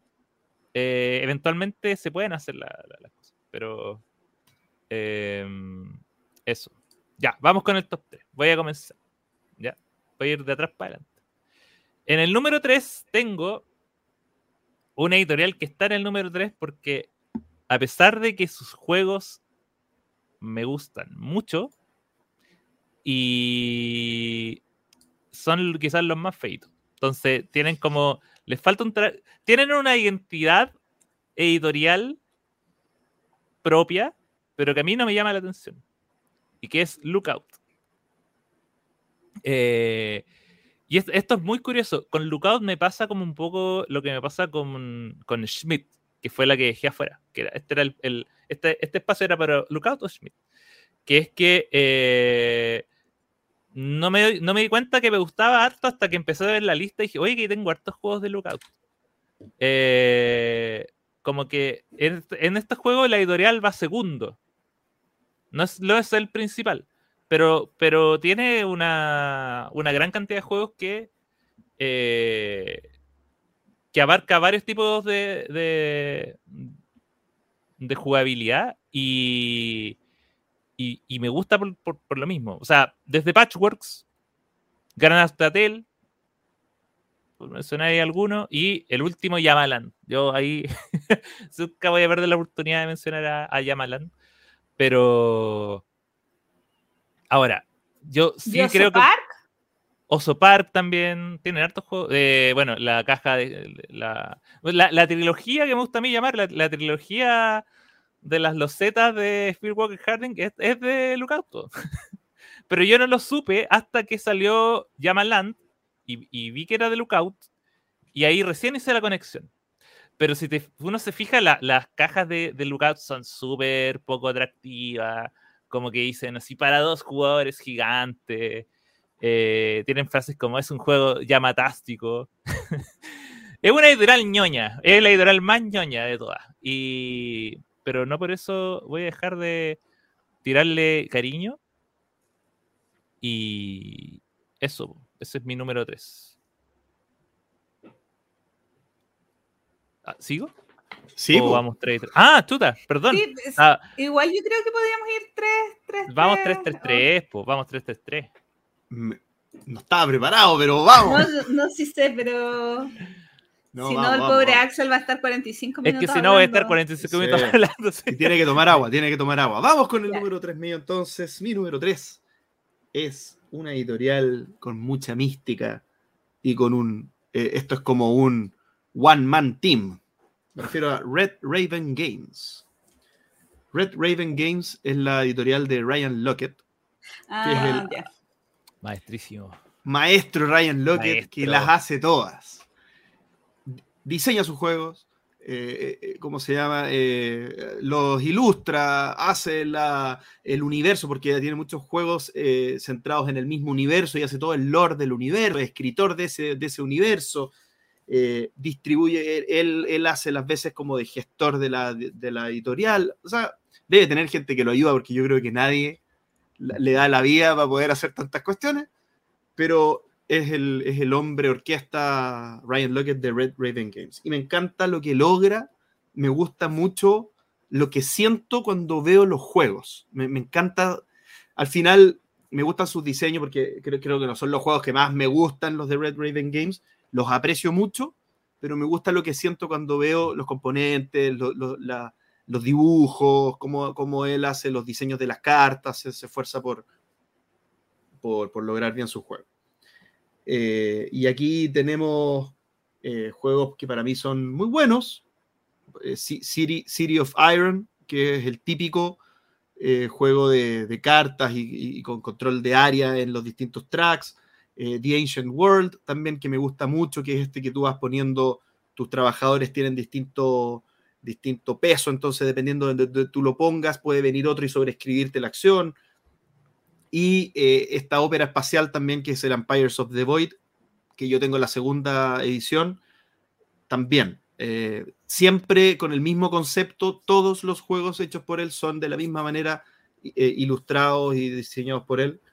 Eh, muy entretenido. También está el Islebound, eh, el Imperio en 8 minutos, hay hartos juegos que tienen cosas bien interesantes, algunos mejores que otros, eh, y no he jugado, y es algo que me gustaría hacer, pero no sé, no me, esos juegos de alto compromiso, por lo tanto, por eso yo creo que nunca los he jugado, estos típicos, los Near and Far, los, eh, ¿cómo se llama? Arriba, abajo, estos juegos. Y el que quiero probar, obviamente, y con esto pasó la palabra la gloria, es este de los, ¿cómo se llama? El de los, el que empieza, el, el, Sleeping Gods. Sleeping Gods.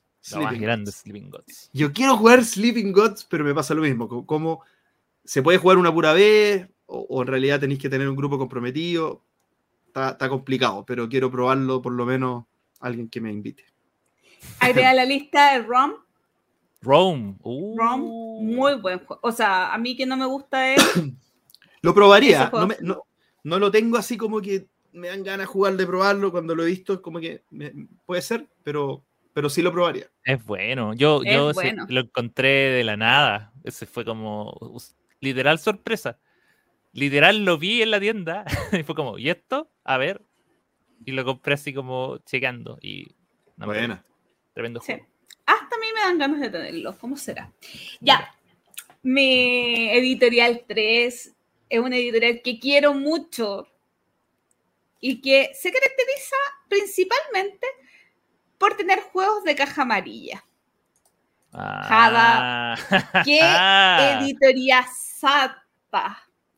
Eh, no, tremenda editorial. O sea, ok, está, está pensada en juegos infantiles, pero muchos de juegos, o sea, y una calidad de juegos infantiles gigantesca donde el adulto no se aburre mientras juega a los niños. El único problema es que los niños no se aburren de jugar el mismo juego y los adultos sí se aburren de jugar por décima vez el mismo juego. Pero tiene tres juegos que a mí me encantan, me fascinan. El número tres vendría siendo, no sé cuál es. Bueno, eh, pongamos el Monza. No, no, no, tiene juegos para adultos. Pongamos un juego para adultos. Oye, es que tiene dos juegos muy buenos para adultos, pero obviamente voy a poner el de eh, Michael Kisling, que se me acaba de olvidar cómo se llama, pero está ah, allá. Y tiene Adventureland. No, no, ese no me gusta. No, pero, pero, pero está, pero, o sea, te estoy ayudando, Gloria. Sé que no te gusta, pero te estoy ayudando. Sí, pero tú me vas a decir el juego que sí me gusta. Eh, ay, no lo veo. El. Oh, Miyavi. Ah, ¿verdad que dejaba? Sí. Entonces, en, el, en el 3 voy a poner a Miyavi. Quizás tendría que estar más alto, pero en el 3 voy a poner Miyavi. En el 2 voy a poner Animal sobre Animal. Qué tremendo juegazo. Que un niño de 5 años puede jugarlo y divertirse, pero un adulto se muere de la risa, me gusta mucho. Apto para jugar mientras uno toma también, aunque yo no tome, porque eh, las piezas son de madera y no sufren accidentes. Y el número uno, indiscutido, el mejor del universo, Super Rino. O sea, con Super Rino ya valía que Java tuviera un puesto en mi top 3 de mejores editoriales, porque realmente es una editorial eh, brillante, eh, impresionante el trabajo que hace. Quizás no soy su target, obvio, pero eh, de algunos sí. Y he probado muchísimos, muchísimos, muchísimos juegos de su catálogo. 50, 60 juegos, y me hacen, me hacen sentir como una niña. No, y aparte, el, que una de las cosas que, que, también hacen bien cuando hay una buena editorial es que toman cosas y, las mantienen. O sea, su, su, rino tiene un rino verso. O sea. rino verso. Hay un rino verso. Hoy, animal sobre animal. Ah, tiene, ahora que sé que hay un animal sobre animal de unicornios y otro de dinosaurios, ya los necesito. Sí, eso, eso también es como un buen trabajo de una editorial, como cuando saben que hay un, un éxito, como mantenerlo vigente. Sí. Ya, mi número dos es probablemente el que muchos pensaban que ese es mi número uno, pero no. Uh. Em, y esta es como. No, no es trampa, no, no es trampa, está bien. Porque es un, es un equipo. Esto es como la Liga de la Justicia de las editoriales. Hasmodi. Ac- Acá no, no, tan- no, porque este es un grupo, un grupo. Un grupo. No, entonces, no, no puede ser la Isla de Justicia, tiene que ser uno más pequeño. Eh, puede ser Los Vengadores. Eh, de eh, cuatro editoriales hermanas que se reúnen. en realidad es como el Capitán Planeta. Entonces cada una aporta algo y unidos generan un universo de diversión y de calidad y que, y que me, me tienen siempre buscándolos, que es Plan B Games. Ah, Plan- Juegos Plan B, Buena opción, buena, buena elección. que está dividida en... cu- Yo esta le hice trampa porque no quería elegir entre las cuatro eh, unidades que tiene Plan B, entonces ya pongamos las tres. Y aparte eso me sirve para dar un ejemplo de cada una, porque yo creo que la, la, la gracia de Plan B es que sus cuatro como unidades tienen buenos juegos y, y son muy diferentes entre sí. O sea, tienen diferentes como calidades. Por ejemplo, bueno, está Plan B, Plan B, Plan B, que tiene más conocida por la línea de Century. Eh, y ahí tú tienes juegos que son muy sencillos de, eh, de enseñar con gran nivel de producción. Cartas grandes, eh, bien coloridas. El, por ejemplo, el tema de del primer Century, cuando venía con, est- con los pocillos de, y para tener los, los componentes, para mí una revolución. Para uno que, que ju- jugaba ahí tiraba las cosas acá, que el juego venía con sus pocillos y para mí fue increíble. Así que em, de las cuatro, a pesar de la que le da el nombre a este editorial, yo creo que también eh, es, la, es la que menos me interesa. Pero, por ejemplo, sí hicieron un trabajo de hacer una trilogía de Century. Están tratando de hacer que funcione Equinox, así que eso. Después tienen a los amigos de Egertspiel, los amigos del Zorrito, que no tienen mucho, pero solo tienen un par de juegos llamados Coimbra y Alma Mater. Una cosa poca. Eger Spiel tiene más. Porque Eger Spiel Sí. es.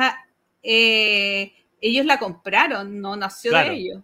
No, pero tienen también Heaven and Nail, tienen Great Western Trail, pero de los que a mí me gustan son unas cosas chiquititas. No, pero por ejemplo, con lo que han hecho ahora con, con Coimbra y con Alma Mater es mantener una línea como. Mantener una línea. eh, mantener una línea como de eh, estética que las mantiene que me gusta mucho. Y aparte la jugabilidad también. Así que bien por ellos. Después vienen los capos de Next Move. Que solo vamos a decir azul. Azulito azul. azul con mar azul, no, y en su momento también sacaron Reef, el Beast también. Eh, con Next Move, tú sabes que son juegos, digamos, abstractos, con altos niveles de componentes, casi llegando a la sobreproducción, pero, pero de reglas sencillas y, y todo muy entretenido. Y finalmente, Pretzel Games, el- los peluzones acá del grupo. Eh, juegos como Junkard, Men at Work, eh, y también hicieron la, la reedición de Camel Up, la última con la pirámide de plástico. Eh, así que, ¿qué, qué podemos decir sobre el Plan B Games que no, que, que- que no quede claro? Aparte, y aparte, bonus track, venden tazones, saben, saben que saben lo que han creado, digamos, con en cuanto a la estética de los juegos y el tema de que también te ofrezcan como estos packs de, de fichitas para el azul o de tacitas o de cosas especiales. eh, saben que sus juegos son bonitos y no, y no los esconden y, y sacan provecho de eso. Así que plan B, siempre que hagan algo yo voy a estar ahí con un ojito, Apoyándolos. apoyando siempre. Perfecto. Mi número dos es una editorial que me acompañó mucho en mis inicios lúdicos. Eh, siempre que yo veía este sellito en las cajas, yo decía, "Mm, componentes bonitos, un juego que probablemente me va a gustar. Y que es una editorial que hace los juegos en inglés, pero que en realidad no me, no me molestaba mucho en ese, en ese entonces. Ahora tal vez lo busco más en español, pero, pero el cariño a la editorial ya se lo tengo. Me refiero a Z-Man, Seaman. ¿Ya? Eh, tiene una selección de juegos que en mi momento de elección de juegos siempre me iba a la segura. Y ahora que estoy viendo los títulos, claro, Creo que eh, en general tienen un, una, una buena mano de selección. Entonces aquí estamos hablando de, de, algunos de mis juegos favoritos, de mi top 5, por ejemplo. Está Le Abre y está Gaia Project. Y tienen muchos juegos que tal vez eh, me ayudaron a, a, definir mi gusto por ciertos géneros. Por ejemplo, el Stone Age, muy importante para mí, para haber conocido ahí el posicionamiento de trabajadores, que fue, si no me equivoco, el primer juego de posicionamiento de trabajadores que jugué. Eh, mm. y que lo encontré maravilloso en su mecánica. O sea, en el fondo hizo un muy buen trabajo ese juego, mostrarme la mecánica del posicionamiento de trabajadores que, que realmente adoro hasta el día de hoy y sigo buscando juegos y juegos de esa mecánica. Está Russian Railroads, eh, está un juego operativo, este Robinson Crusoe, eh, que también es un juego, tremendo juego, me encanta ese juego. ¿Y para qué voy a hacer un top 3 de los juegos? Porque está Gaia Project y le abre, entonces es muy reiterativo, ¿no? Pero eh, quémate, ¿cuál es primero? Le abre, le abre primero, después Gaia Project. Y, después creo que el resto viene como en un pelotón más o menos juntito, un poquito más atrás, porque hay hartos buenos juegos. O sea, está eh, Banquete de Odín, está el Russian Railroads, están los viajes de Marco Polo, pero mira los juegos que estoy nombrando. Mira, puro. puro, puro filete de primer corte. Y yo soy vegetariano, o sea, decir eso. filete, filete de, de filete zanahoria. de zanahoria. claro, un pimentón fileteado. Así que mi número dos, Z-Man. ¿Sabes que voy a hacer una trampa similar a la de Axel? Mejor. Uh, va, bien las trampas. Vivan los grupos. Pero este grupo, de hecho, yo no, no sabía que era un grupo hasta hace como.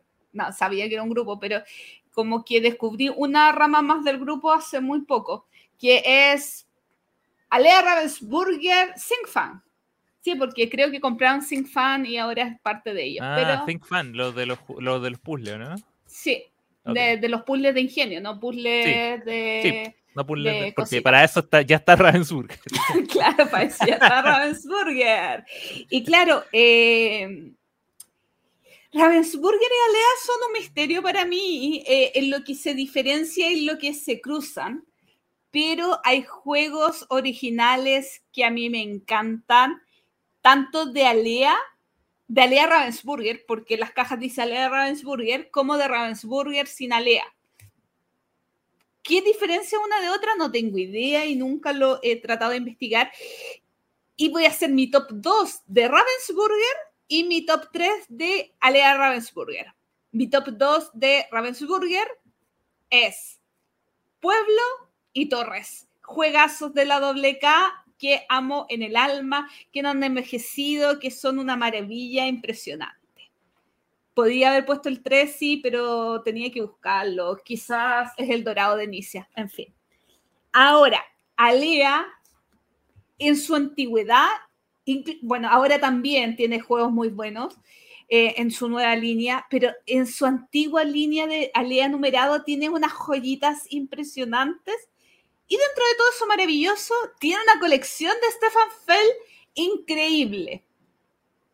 Por lo tanto, ya puedo hacer un top 3 de Fell en relación a Lea y, estamos, porque está Macao, Notre Dame, eh, Bora Bora, bueno, también está Castillo de Borgoña, el su nueva línea está Castillo de Tuscany.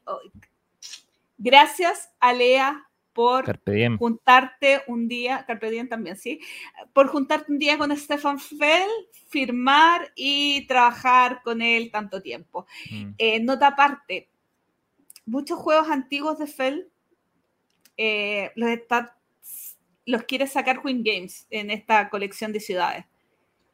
Peligras a Lea en tu top. Ojo, Lea, puedes ya no estar en segundo lugar en un futuro, en los próximos años. Enfócate y trabaja para que tengas. Y fuera de Fel, tenemos Las Vegas. A mí no me gusta, tenemos, o sea, Las Vegas me encanta. tenemos Puerto Rico, que a mí no me gusta, pero hay mucho Lea, mucho Ravensburger. Eh, y, para qué hablar de Ravensburger con su nueva línea que ni he probado de juegos como Villanus y con licencias de películas y cosas por el Ahora, es, eso, eso mismo tiene, ahora Ravensburger se ha metido mucho con, con juegos licenciados, pero bueno, pero que son buenos. O sea, que hacen la pega, lo hablamos hace, hace un tiempo, que hacen el trabajo de, eh, de ser un juego de mesa basado en la película y no ser una copia, no ser una versión de X con un tema pegado. O sea, hacen el trabajo de que el, tema funcione. O sea, no, no por nada, digamos, a Villainous le también y han sacado spin-off y han sacado versiones de, de, un montón de cosas porque hicieron un sistema que funciona. Ahora, lo eh, que me llama la atención de eso que dices tú es la diferencia entre, volvemos a Lea y Ravensburger, donde Alea se está preocupando mucho del material, del contenido, sin olvidar la mecánica, y Alea sigue, sigue haciendo supuestamente mejores versiones, pero ahí nomás con los componentes. Ay, los componentes, los componentes. Ya, y mi número uno, mi número uno era eh, una editorial Em, que quiero destacar porque cada año sorprende. O sea, a diferencia de todas las anteriores, yo creo que es una editorial de la cual yo no, podría definir con una línea eh, con una línea de, pensamiento o de, edición de juegos y eso es precisamente lo que le hace eh, lo que le hace destacar y, en esas apuestas siempre hacen cosas que a mí me terminan gustando y que son los amigos de AEG. Yo estoy en estos momentos maravillado con todas las cosas que está sacando AEG.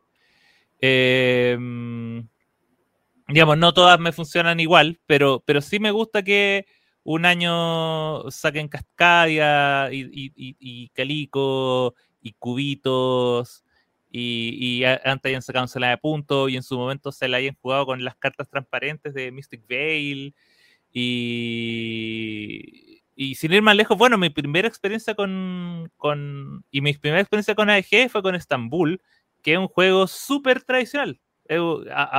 aun cuando, claro, eh, la mecánica era súper, un, como una suerte de mancala reinventado, pero em, pero, dentro, incluso dentro de esa eh, como ese juego tan más tradicional, lo que ha ido ocurriéndose hacia más adelante es que han, han ido variando mucho sus su juegos. O sea, está, tenemos franquicias grandes como Smash Up, tenemos también juegos como Space Base, el Tiny Towns que a mí me encanta.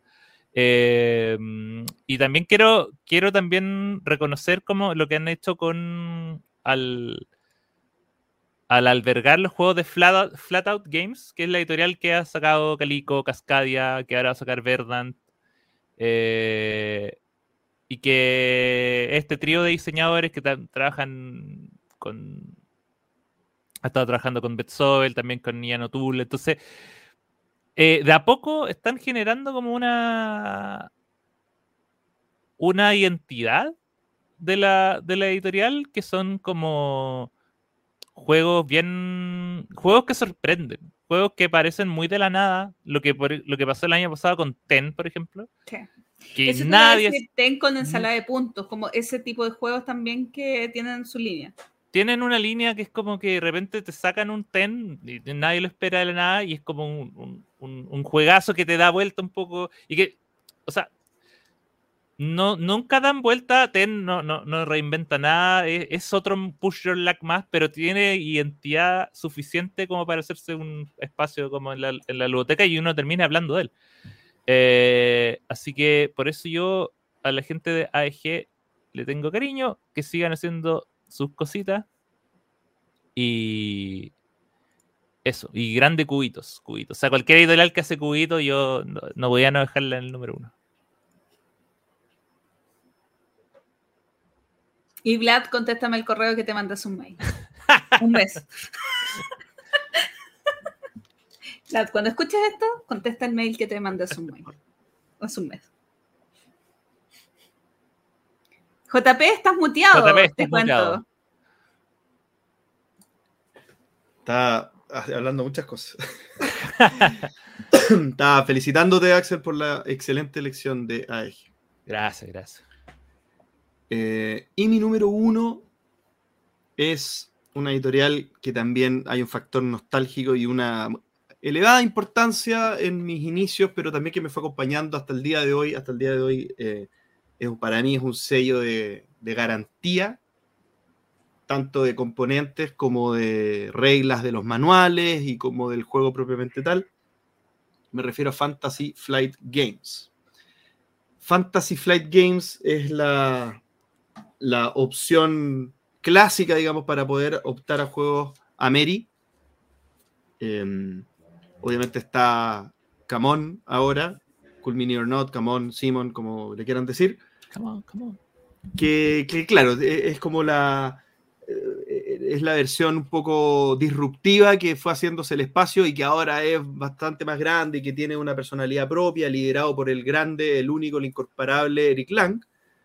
Eh, pero en el caso de Fantasy Flight, hay una, para mí hay una editorial que como editorial viene, es más robusta y tiene más experiencia y que tiene una línea de calidad en lo que hace bien pareja. ¿ya?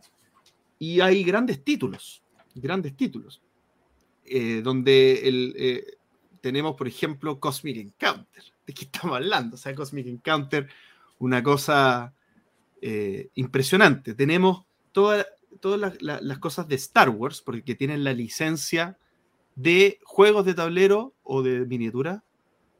No recuerdo cuál de las dos tienen, pero, pero tienen una licencia de Star Wars para sacar juegos como, por ejemplo, Star Wars Rebellion, eh, X-Wing, eh, Armada, un montón de juegos que son muy buenos, son muy buenos juegos. Y Star Wars Rebellion, particularmente, que es este juego de dos jugadores, no es de cuatro, que no los engañen, no, no es para cuatro jugadores, Mentiras. es de dos jugadores que es como vivir la película o vivir la, la, la, la, película 4, 5 y 6 en el fondo, o es la 4 nomás.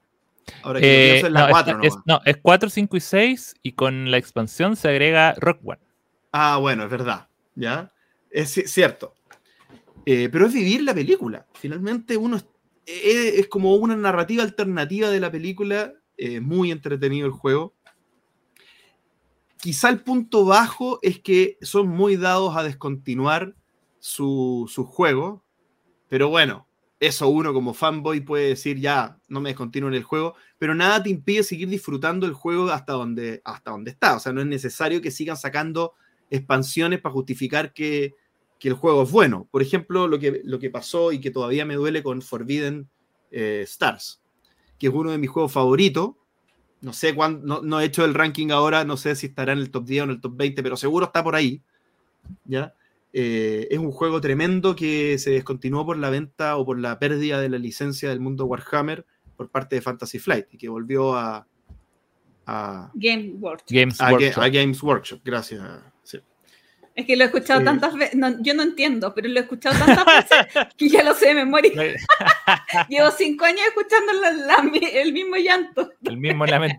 Ah, es que es una cosa lamentable, porque no, Games Workshop sí tampoco, tampoco se hizo cargo del asunto. Entonces, ¿para qué? ¿Para qué hacer daño? Esto es como cuando uno. Es que... Esto es como cuando uno se pone con el trabajador en un lugar que no te sirve, pero para perjudicar al otro. ¿Para qué? No, es que a mí me da risa porque yo no, no, no, no, no tengo idea, pero me lo sé porque como llevamos casi seis años de podcast y, y, y algo que te aflige mucho. para, eh, para que veas, son las cosas que duelen de verdad, nunca se olvidan. Son las cosas que duelen de verdad. Oye, y, y, quizá para agregar un par de cositas más, porque realmente yo valoro mucho Fantasy Flight, son también los que trajeron el formato LSG, que es un, un formato muy entretenido, que muy eh, muy eh, bueno, digamos, para que tú puedas tener con una inversión relativamente razonable acceso a poder armarte los mazos que tú quieras. Recordemos el SG Living Card Game, que es un formato para eh, como similar a los juegos de cartas coleccionables, pero en, en, que tú comprando las expansiones tienes acceso al 100% de la colección de cartas y después ya depende de lo que tú quieras hacer, el mazo que tú te quieras formar, eh, cómo, cómo, vas a jugar. Y trajeron el SG bien entretenido. El que más me gusta, Netrunner, eh, el, de, el de Juego de Tronos, es entretenido, pero no me agarró tanto, pero pero Netrunner fue todo un movimiento, o sea, fue un tema impresionante, muy entretenido, lo jugaba con mi hermano, lo jugaba con, con amigos, eh, no era muy bueno para armar mazos, pero ¿qué importa? Si la cosa es pasarlo bien. Y también tienen otros jueguitos, pero no me quiero extender más porque tienen algunos jueguitos que no son Ameritrash, pero que por ahí están como camuflados. ¿Qué hace acá, por ejemplo, eh, este de Reiner Nicia, ¿cómo se llama? eh, Tigris y Éufrates. ¿Qué hace acá? Pero está.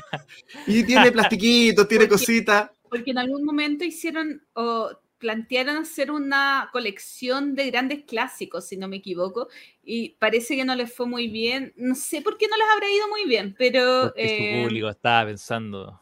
Es que, es que se Quizás porque estaban pensando en un público, porque ellos son expertos en vender a un público, voy a ser súper prejuiciosa, más eh, Ameri, más, Es que y- sí, po. incluso, sí, o sea, más Ameri, pero incluso en un mercado más, obviamente más Ameri, porque están en. Estados Unidos. Sí. Y claro, y yo no sé qué compra el, el habitante de Estados Unidos, cuál es su, su porcentaje, su relación con ese tipo de juegos. No, me, me tendería a creer que en Estados Unidos compran más Ameritrash porque A mí me parece, Ameri, pero es prejuicioso. a mí me parece que fue un error poner el logo de Fantasy Flight en un euro porque no, porque echas a porque tú ves Fantasy Flight y vas y compras y no estás esperando eso. Entonces te, Sí. yo, yo creo que hubo compras en falso por eso. Mm. Hubo compras malas, o sea, alguien tiene que haberse desilusionado de lo que compró porque fue a comprar algo y le, llegó- le- le llegó otra cosa. Pero son errores que los- les perdono, les perdono absolutamente mi número uno, Fantasy Flight. Yo creo que es un gran acierto que lo hicieran, pero deberían haberlo vendido en otra parte.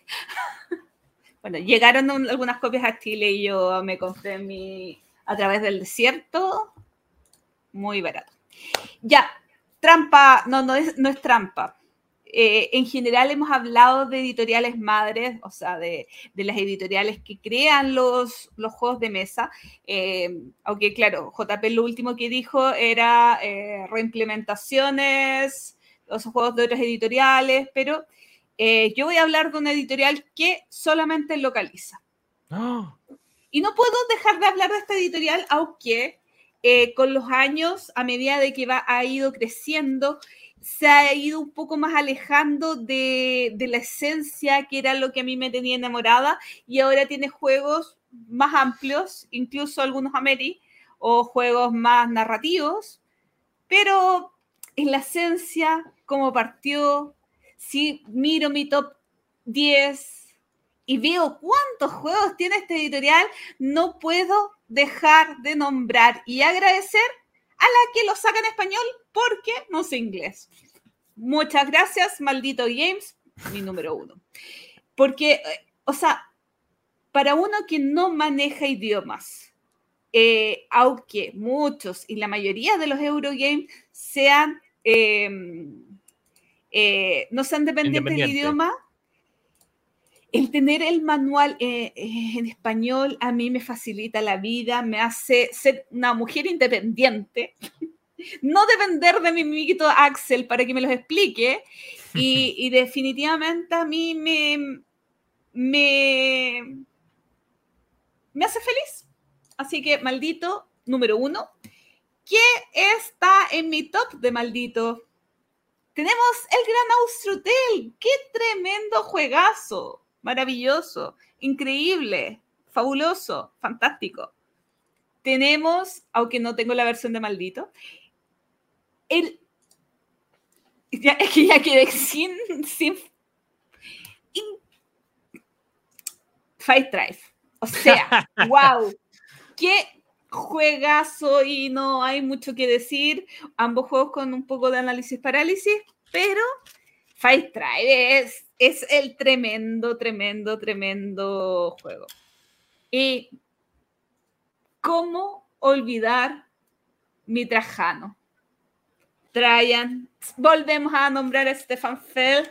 Eh, Trajan me encanta, me fascina. Ojo que el otro día, yo no tengo la versión de maldito de, eh, de Trajan, jugué con la versión de Diego y me di cuenta que agrega una regla más, o sea, no una regla, agrega una puntuación adicional como son Mm. ediciones que tienen, no sé, ocho años de, de desfase entre una y otra, hicieron una adecuación en una regla de puntaje. Y yo no sabía. Upa.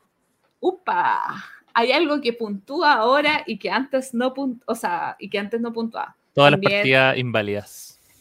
Parece que mis 20 partidas de Trajan han sido inválidas. Hay Pero que bueno. borrarlas todas. Eh, hay también que agradecer a los que localizan. O sea, eh, gracias a la gente que hace juegos propios con identidad, con eh, cierta línea editorial súper definida, pero también agradecer muchísimo a la gente, a las editoriales que localizan, porque a la vez acercan muchos juegos, uno, eh, rescatando juegos antiguos que hace mucho tiempo no tenían reimpresiones, los localizan en español y a la vez eh, permiten a nuevos jugadores el ingreso un poco más sencillo, sin tantas barreras, eh, a estos clasicazos que deben estar en cada ludoteca del universo. Yo quiero dar menciones especiales a Owen Games, a, a Days of Wonder también, Sí. y eh, ¿cómo se llaman los de Sagrada?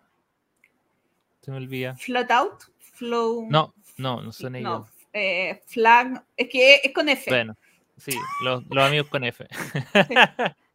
no, y a Pencil First también, que, que son editoriales que yo sigo eh, por, por la identidad de los juegos, por, por lo que hacen, pero no le alcanza para ser favorita. Bottom, ta- Bottom Town eh, y Nevo. Mevo también, Mevo. ¿Puedo dar menciones también? Por, Por supuesto, supuesto, sí. Pero por supuesto. Y me voy a repetir con algunos, pero sí. Oye, me- mención a Edge por, el mismo, por la misma razón de, de- de- de traducir juegos que en su momento fueron importantes, que eran en su mayoría de Fantasy Flight. Mención, me- bleh. mención a Río Grande, por la misma razón que soy fan de Z-Man. Río Grande también estaba ahí como haciendo lo suyo.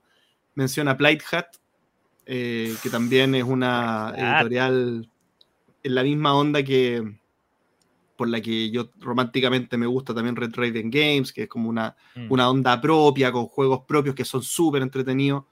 Mencionar Days of Wonder, eh, porque pusieron un estándar de calidad en el momento justo para que yo creo que fueron muy importantes para que la industria mejorara el Mm. estándar de calidad de los juegos, porque se hablaba, ya, pero el juego es un jueguito o es calidad Days of Wonder. O sea, ya que te digan, que te nombren como estándar de calidad es por Sí. No, y estandarizar la- las cajas, hicieron una pega tremenda. Yo no los puse porque ahora último bien apuro Ticket to Ride, pero Hoy sí, ahí hay muchísimas, muchísimas, muchísimas, muchísimas más por destacar. O sea, hay muchas editoriales que podemos decir cosas, eh, pero eh, hay que elegir, nos pidieron elegir tres. sí, nosotros elegimos tres. hay dos más que quiero que nombremos. Eh, de Vir, que históricamente eh, nos ha Ah. apoyado muchísimo eh, trayendo juegos en español. O sea, fue la pionera en Latinoamérica. eh, o sea, con la oficina acá en Chile, el, el acceso a los juegos fue algo. Pero ya estamos hablando como de editoriales en general. Y bueno, particularmente Fractalcito. O sea, eh, ha hecho cambios fundamentales que se hacen que guarden un lugar en nuestro corazón gigante. Y toda la evolución de que ahora ya, además de su área de localización, están empezando muy fuertemente con su línea de juegos propios. No será, no tendremos nuestro top de, no estarán sus juegos quizás en nuestro top 20, pero tienen un lugar muy destacado en nuestro corazón.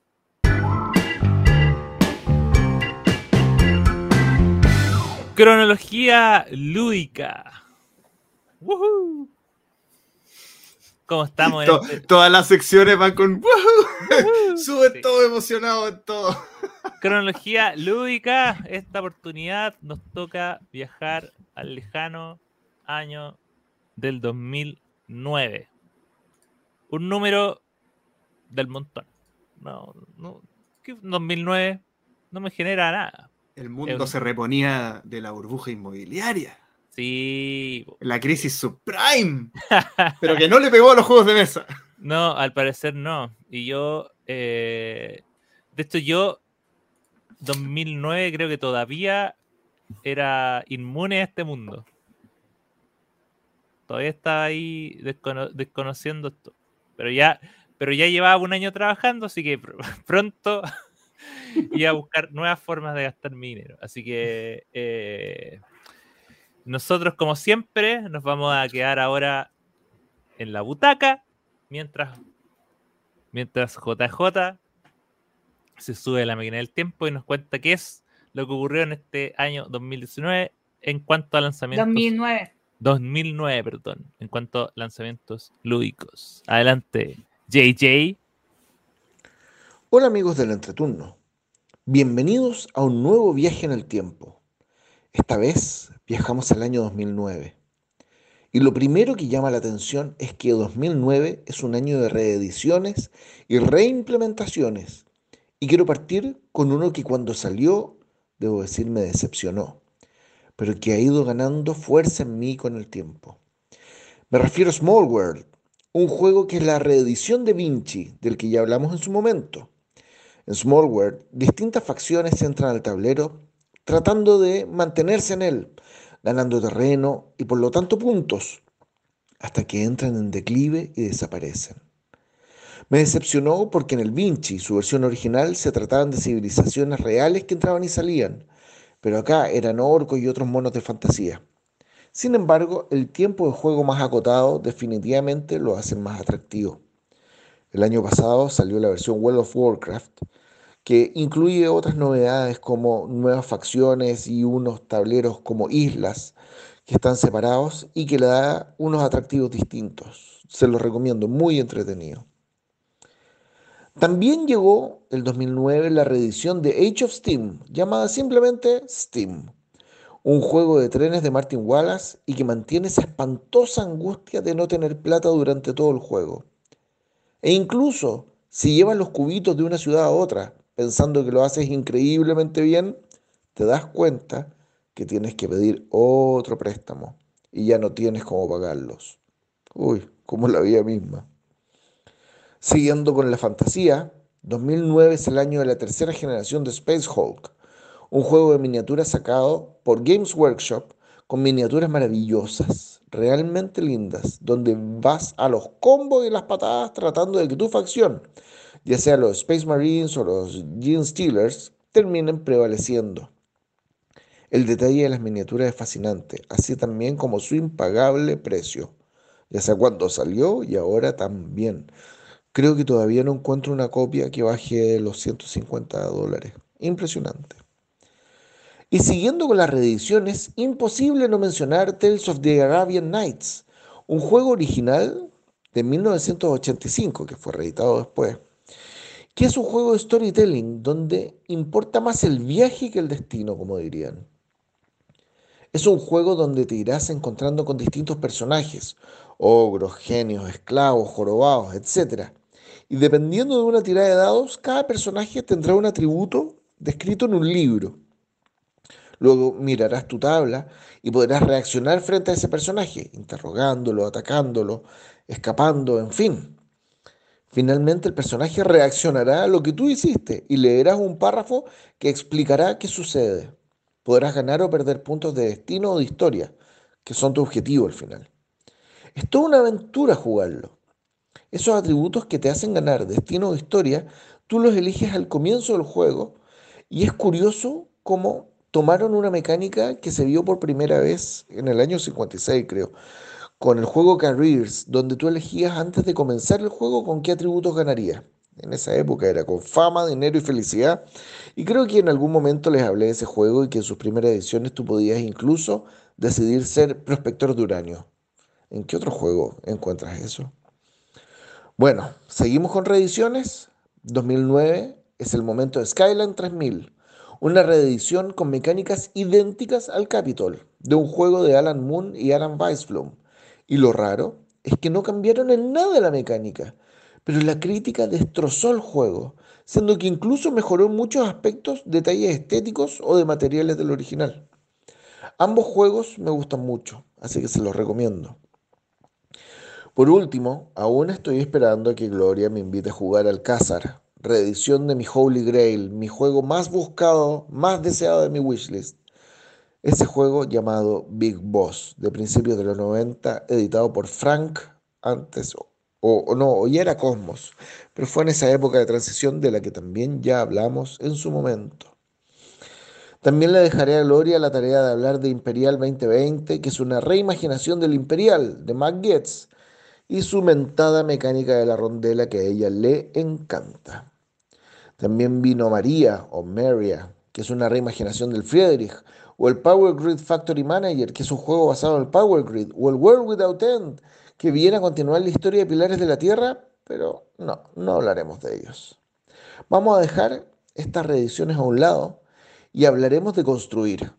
Es que me encantan los Legos y Creationary transforma los Legos en una experiencia party game donde el resto de los jugadores debe descubrir qué demonios estás construyendo.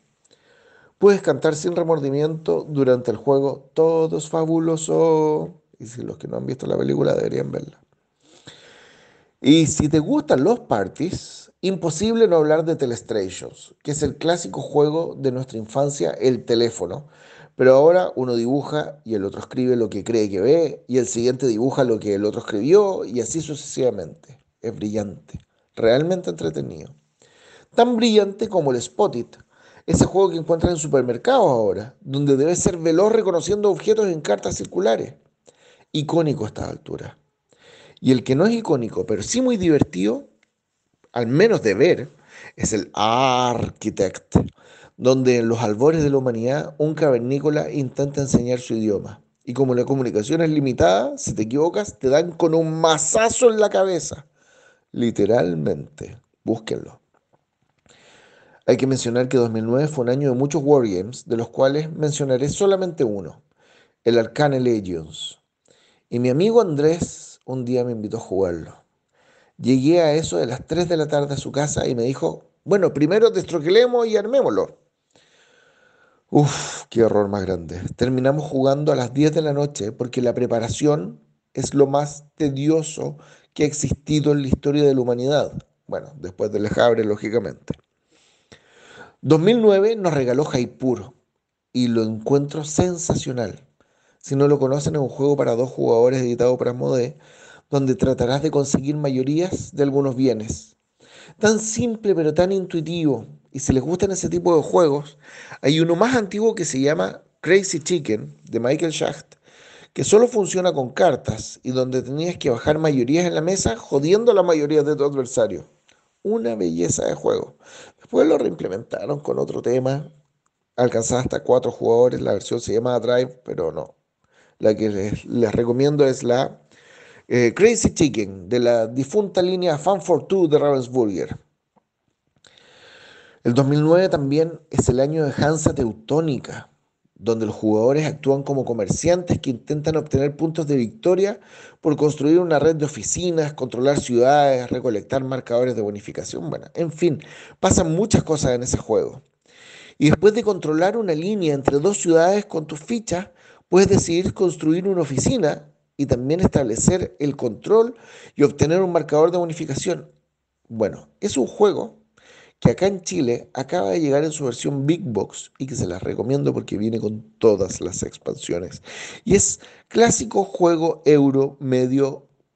Muchos dicen que es medio pesado, yo diría que es medio, medio, medio, medio. Y les recomiendo la versión Big Box porque no está cara para ser un Big Box.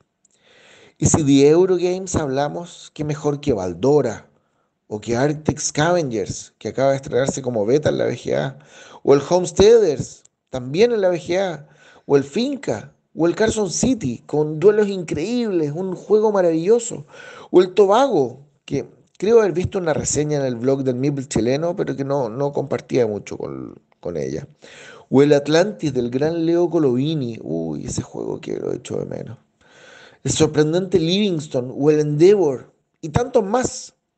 Podría pasar el día hablándoles de ellos, pero solo se los mencionaré para que los investiguen. Son demasiado buenos. Y fin- Finca tiene fichas con forma de frutitas, como la canción de Trix, el cereal. Y bueno, ya se nos fue el tiempo y lo dejaré hasta acá, bueno, con un bonus track. Quien nunca jugó Laberinto Mágico no sabe lo que es un juego para niños moderno. Una maravilla de juego. Hasta la próxima, amigos. Oye, me está gustando esta microsección dentro de la cronología lúdica que es Alitos Aleabre. Gratuito, completamente gratuito, pero me gusta que esté, que haya consistencia. Sí. Pobre JP. Pero. Oye, ¿Mm? buen año. Buena. No sé. Aunque a hay mí no me- muchas cosas que JJ dijo, que JJ no dijo y que son muy buenas. Mira, de lo que más rescato de lo que sí dijo, yo me quedo con Telestrations. Oye, pero Trogloditas, el que habló de arquitectos, no es una locura, es un juego por equipos donde hay un arquitecto eh, que habla en lenguaje troglodita, como eh, con palabras trogloditas, Unga unga. y hay gente que tiene que agarrar piezas y construir de acuerdo al, al, al, a- al plano. Es una locura. Y de verdad hay un mazo que se infla y que tú le, que le dices arc, un golpe es eh, está, está mal, no, dos golpes es, es no y un golpe en la cabeza es sí. Entonces tienes que comunicarte con golpes. Es una genialidad de partir. Sí, Bueno, ahí- Eso, No sabíamos dale, que- dale. no Dale, sabíamos quién partir. Hay algunas cositas que no mencionó JJ que yo no sé si es porque no le pasaron bajo su radar o no, no le gustan, no sé. Vamos a evitar, vamos a pasar por alto el desprecio y vamos a nombrar algunas algunas joyitas que, que sí aparecieron en este año. Eh, voy a hablar de la Resistencia. La Resistencia salió el 2009. Es un juego de, de roles ocultos por equipo que es muy bueno. Es muy bueno. Yo tengo los mejores recuerdos de la Resistencia como un juego que también ha triunfado en todos los escenarios posibles. Ha triunfado en la pega, con, con gente no jugona que no tenía por dónde querer jugar algo, con jugones que de repente es como piden algo más refrescante, algo más de conversar y no estar moviendo piezas. Es un, es un juego que quizá es tedioso mentalmente porque uno está mintiendo y haciendo las cosas, así como armando todo. al- Pero es bueno tenerlo ahí en la ludoteca para poder sacarlo de vez en cuando. Otro jueguito que sería como el hermano del Kemet, el Cíclades. Muy importante también.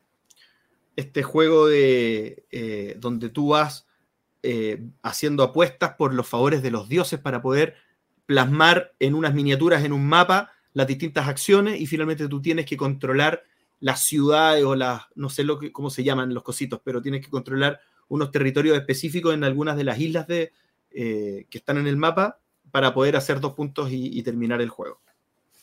Un juego que está bien, pero que es verdad que más adelante con las expansiones se mejoró mucho más, sobre todo con la, con la expansión que no me acuerdo el nombre, pero que si busco por acá lo voy a encontrar. creo, ¿no? Titanes, exactamente.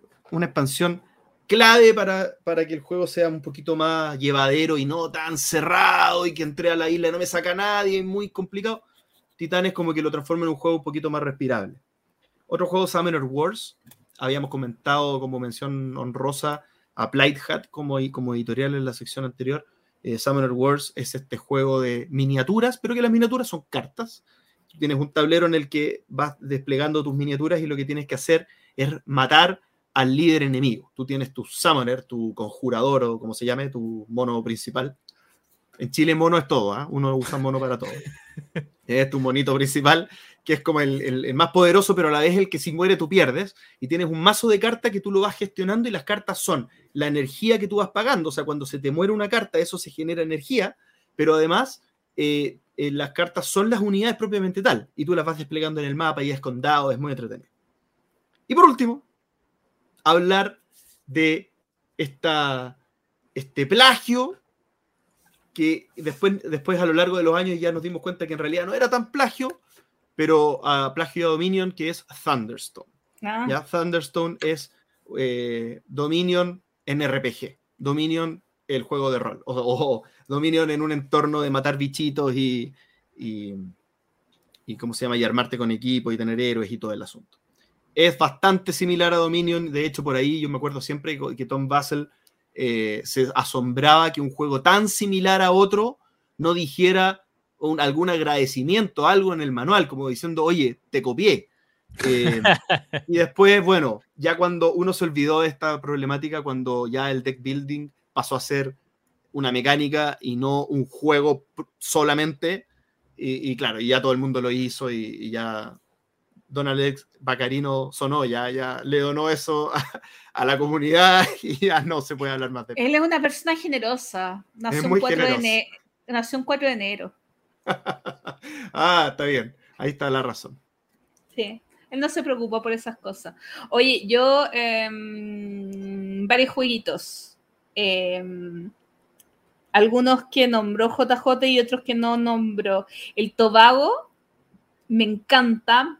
Un juego donde em, ah, tienes que ir descubriendo tesoros eh, con un uso particular de cartas donde em, no se sabe dónde están los tesoros, tú tienes que estar dando pistas que acoten el lugar donde puede estar el tesoro, pero es un juego del 99, eh, perdón, del 2009, que sacó una expansión el año pasado, el antepasado, ¿de qué estamos hablando? O sea, un juego súper vigente, entonces. Eh, me encanta mucho el Tobago. Kielty sacó una versión de viaje que me recuerda un poquito a lo que actualmente en Lucky Numbers. eh, y que a mí me gusta mucho más que el T original. El Tipyard, que probé el año pasado, este juego con uno, dos, tres, cuatro o más rondeles eh, de Vladi- Vladimir Suti. eh, muy curioso. Ha envejecido ahí, pero muy curioso. Este juego que probé solamente una vez, pero ojo y mírenlo, Egipcia, juego de la eh, que fue uno de los primeros juegos que realizó eh, Virginio Gigli, Flaminia Brasini y otras personas más, como de los inicios de lo mal llamado escuela italiana. Y lo último que voy a compartir con Axel, Macao, juego de Stefan Feld Macaíto. que wow, ah, yo lo probé recién el año pasado, creo. Eh, me explotó la cabeza porque la mecánica para obtener recursos, que son los que te permiten ejecutar acciones de una forma de un rondel de tiempo, donde tú vas sacando dados y el número del dado significa la cantidad de recursos. Y esos recursos, si tú sacas 6, significa que en el turno 6 recién vas a poder hacer cosas con ellos. Esa programación a través de este como rondel de recursos es brillante, atemporal, impresionante y digna de que por favor pronto Queen Games saque la edición, la reedición de esto. Eh, yo para, para sumar, porque igual ya creo que em, han tocado varios de los que ya se han mencionado. eh, quiero hablar de Dice Town. Dice Town, eh, un jueguito de Oye, año de Bruno Catala, porque Bruno Catala, harto- y hartos juegos bien distintos, sí. Eh, también de Bruno Catala, junto con Ludovic Moblanc y Dice Town, un juego de básicamente la, jugar póker con dados. Esa es la, esa es la mecánica principal, eh, al estilo Dudo, que en el fondo tú vienes de hecho con los dados y una, unos pocillos, entonces tú vas eh, lanzando dados y vas guardando un, un dado a la vez. eh, puedes pagar dinero para no guardar o para guardar más de un dado, para tratar de tener la mejor mano de póker. Y son dados que tienen, claro, del 10 al, al as, o del 9 al as. Sí, del 9. Y eh, trata de hacer la mejor mano de póker y dependiendo de quién tenga la mayor cantidad de, por ejemplo, de 10, hace, gana una acción. La J, otra acción. La Reina, otra acción. Es un juego muy entretenido, tiene billetes, tiene oro, tiene de todo. Y a mí me encanta. Es de los, es de los juegos que tengo y agradezco tener y que nunca se de mi colección. Es así de bueno. Dice Town. Eh, y nada, lo otro que quería comentar ya, ya fue comentado. Quería hablar de em, la resistencia. Telestrations, quiero volver a mencionar lo tremendo juego que está este. Oye, que entre paréntesis, Axel, a propósito de Telestration, que hace muy poco está la versión acá en Chile, localizada por Asmodee, la, la Hansa Teutónica, esa nota comercial de Master Game le salió muy bien a JJ. Lo estáis echando al agua, Gloria. Nada, lo mismo. Si aquí, aquí hay que hablar, hay que hablar de todos, como hablamos de que nos gustan, qué cosas. Eh, Hansa Teutónica, un juego, yo, yo sí lo encuentro medio pesadito. O sea, más que pesado es árido, por, eh, por el concepto muy de Eurogame de, de, de juego muy sin temática. De, de optimización, como por ese lado es quizás más pesadito que es lo normal. Pero para el que le gusta, oye, y pionero en, en algo que a ustedes les gusta mucho, y que han comentado, Oh, eh, de mm, eh, Gaia Project y estos juegos, que es de desbloquear cosas en el tablero personal para tener Mm. habilidades mejores. Si no me equivoco, debe haber sido uno de los primeros Hansa Teutónica donde tú tienes un tablero personal con algunas cosas y que sacas de este tablero para tener habilidades mejoradas. Y, y el último que también fue mencionado por JJ, pero necesito darle mi cariño, es Hypepool. Juego de a dos jugadores que es un goce, es un goce. eh, En el por alma. favor, por favor, tengan su Hypepool, tengan sus camellitos, sean, sean eh, seducidos por el, el mundo de Hypepool. Es un súper buen juego. Yo no lo había probado. Lo probé ¿No? por primera vez, si no me equivoco, este mes. Guau. No, yo lo, Sí. lo amo. Y la verdad, pero Axel, tráelo un día y lo jugamos, porque la verdad me gustó muchísimo. Estoy, estoy comprobando si es que lo jugué este mes o el mes pasado por primera vez Hypur, creo que el mes pasado. Eh, y realmente me encantó. Me, Ah. Muy, muy, muy entretenido. Muy sencillo y muy entretenido. Un juego, obviamente, solo dos jugadores, pero. eh, pero que está bueno. Y tiene colores. Y camellos, que es lo más importante.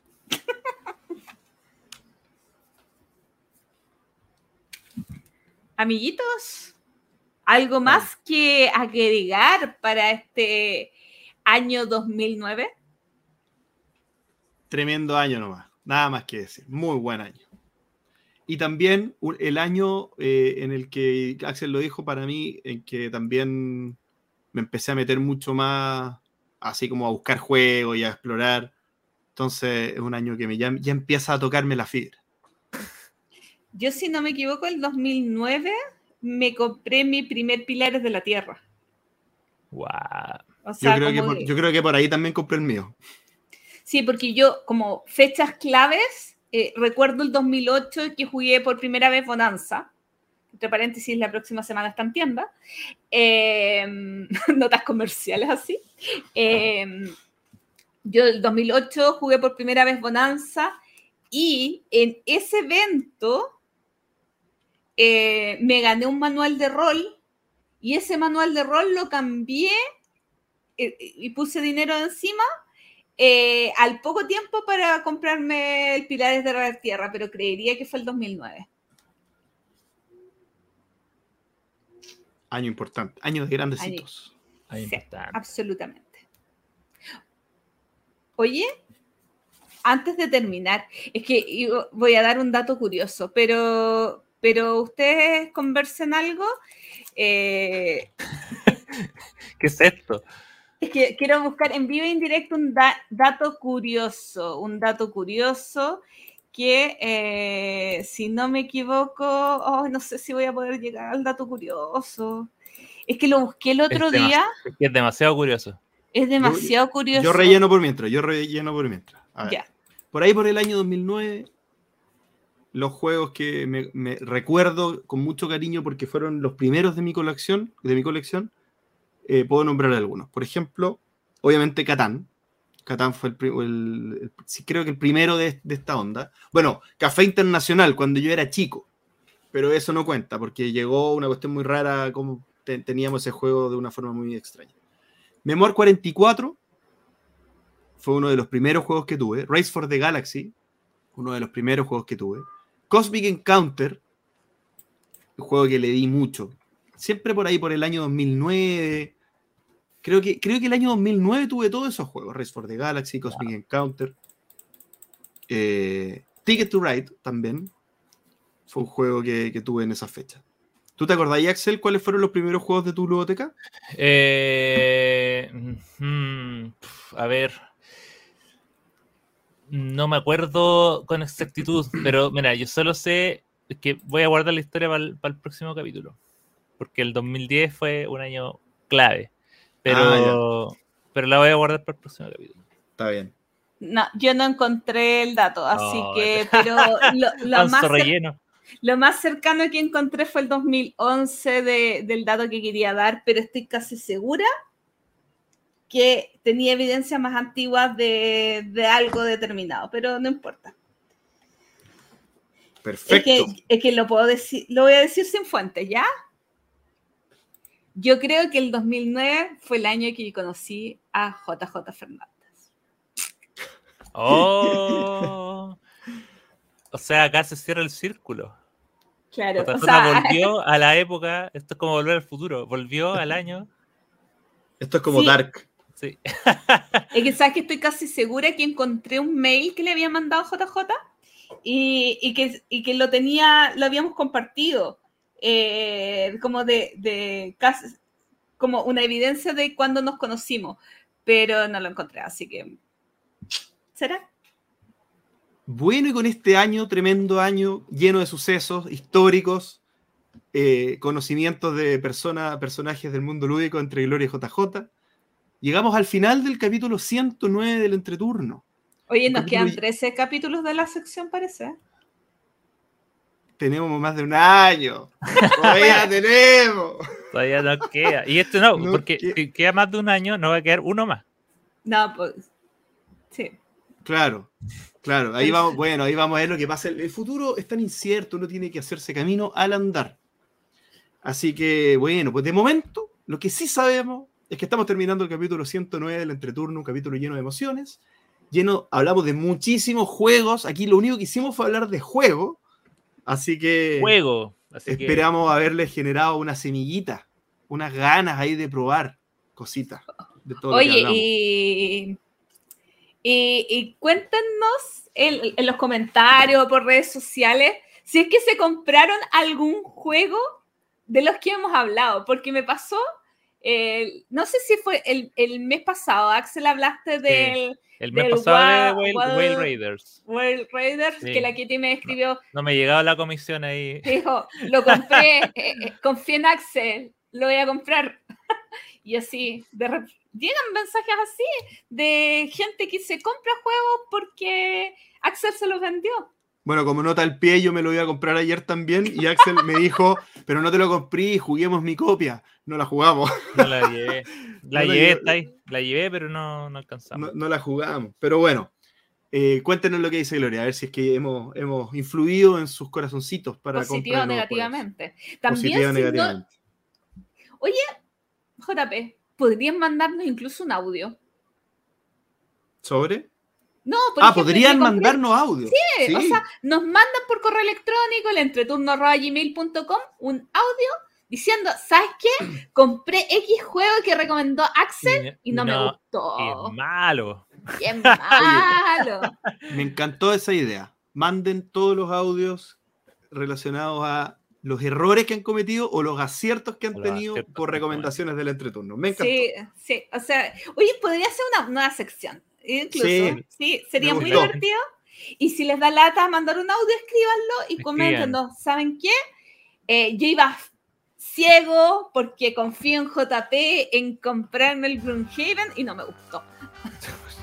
Imposi- imposible eso. Todas esas son historias ficticia, obviamente. Tendría para que poder hacer un ser, ejemplo, claro, pero- una, una demasiada imaginación. Sí. Claro, Eh, sí. Yo, mira, yo con gusto espero esos, esos audios para decirles lo equivocados que Oye, pero, pero ojo que los audios por correo electrónico, ¿por qué? Porque pasó el otro día que me mandaron unos audios por eh, Instagram eh, y no se los podía pasar a los chicos porque no se pueden reenviar.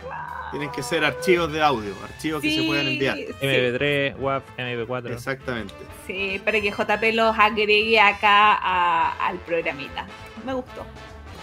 Bueno chicos, anímense con los audios entonces. Y no queda nada más que agradecerles a todos por habernos escuchado. Hasta la próxima. Adiós. Chao. Gracias por escuchar el entreturno.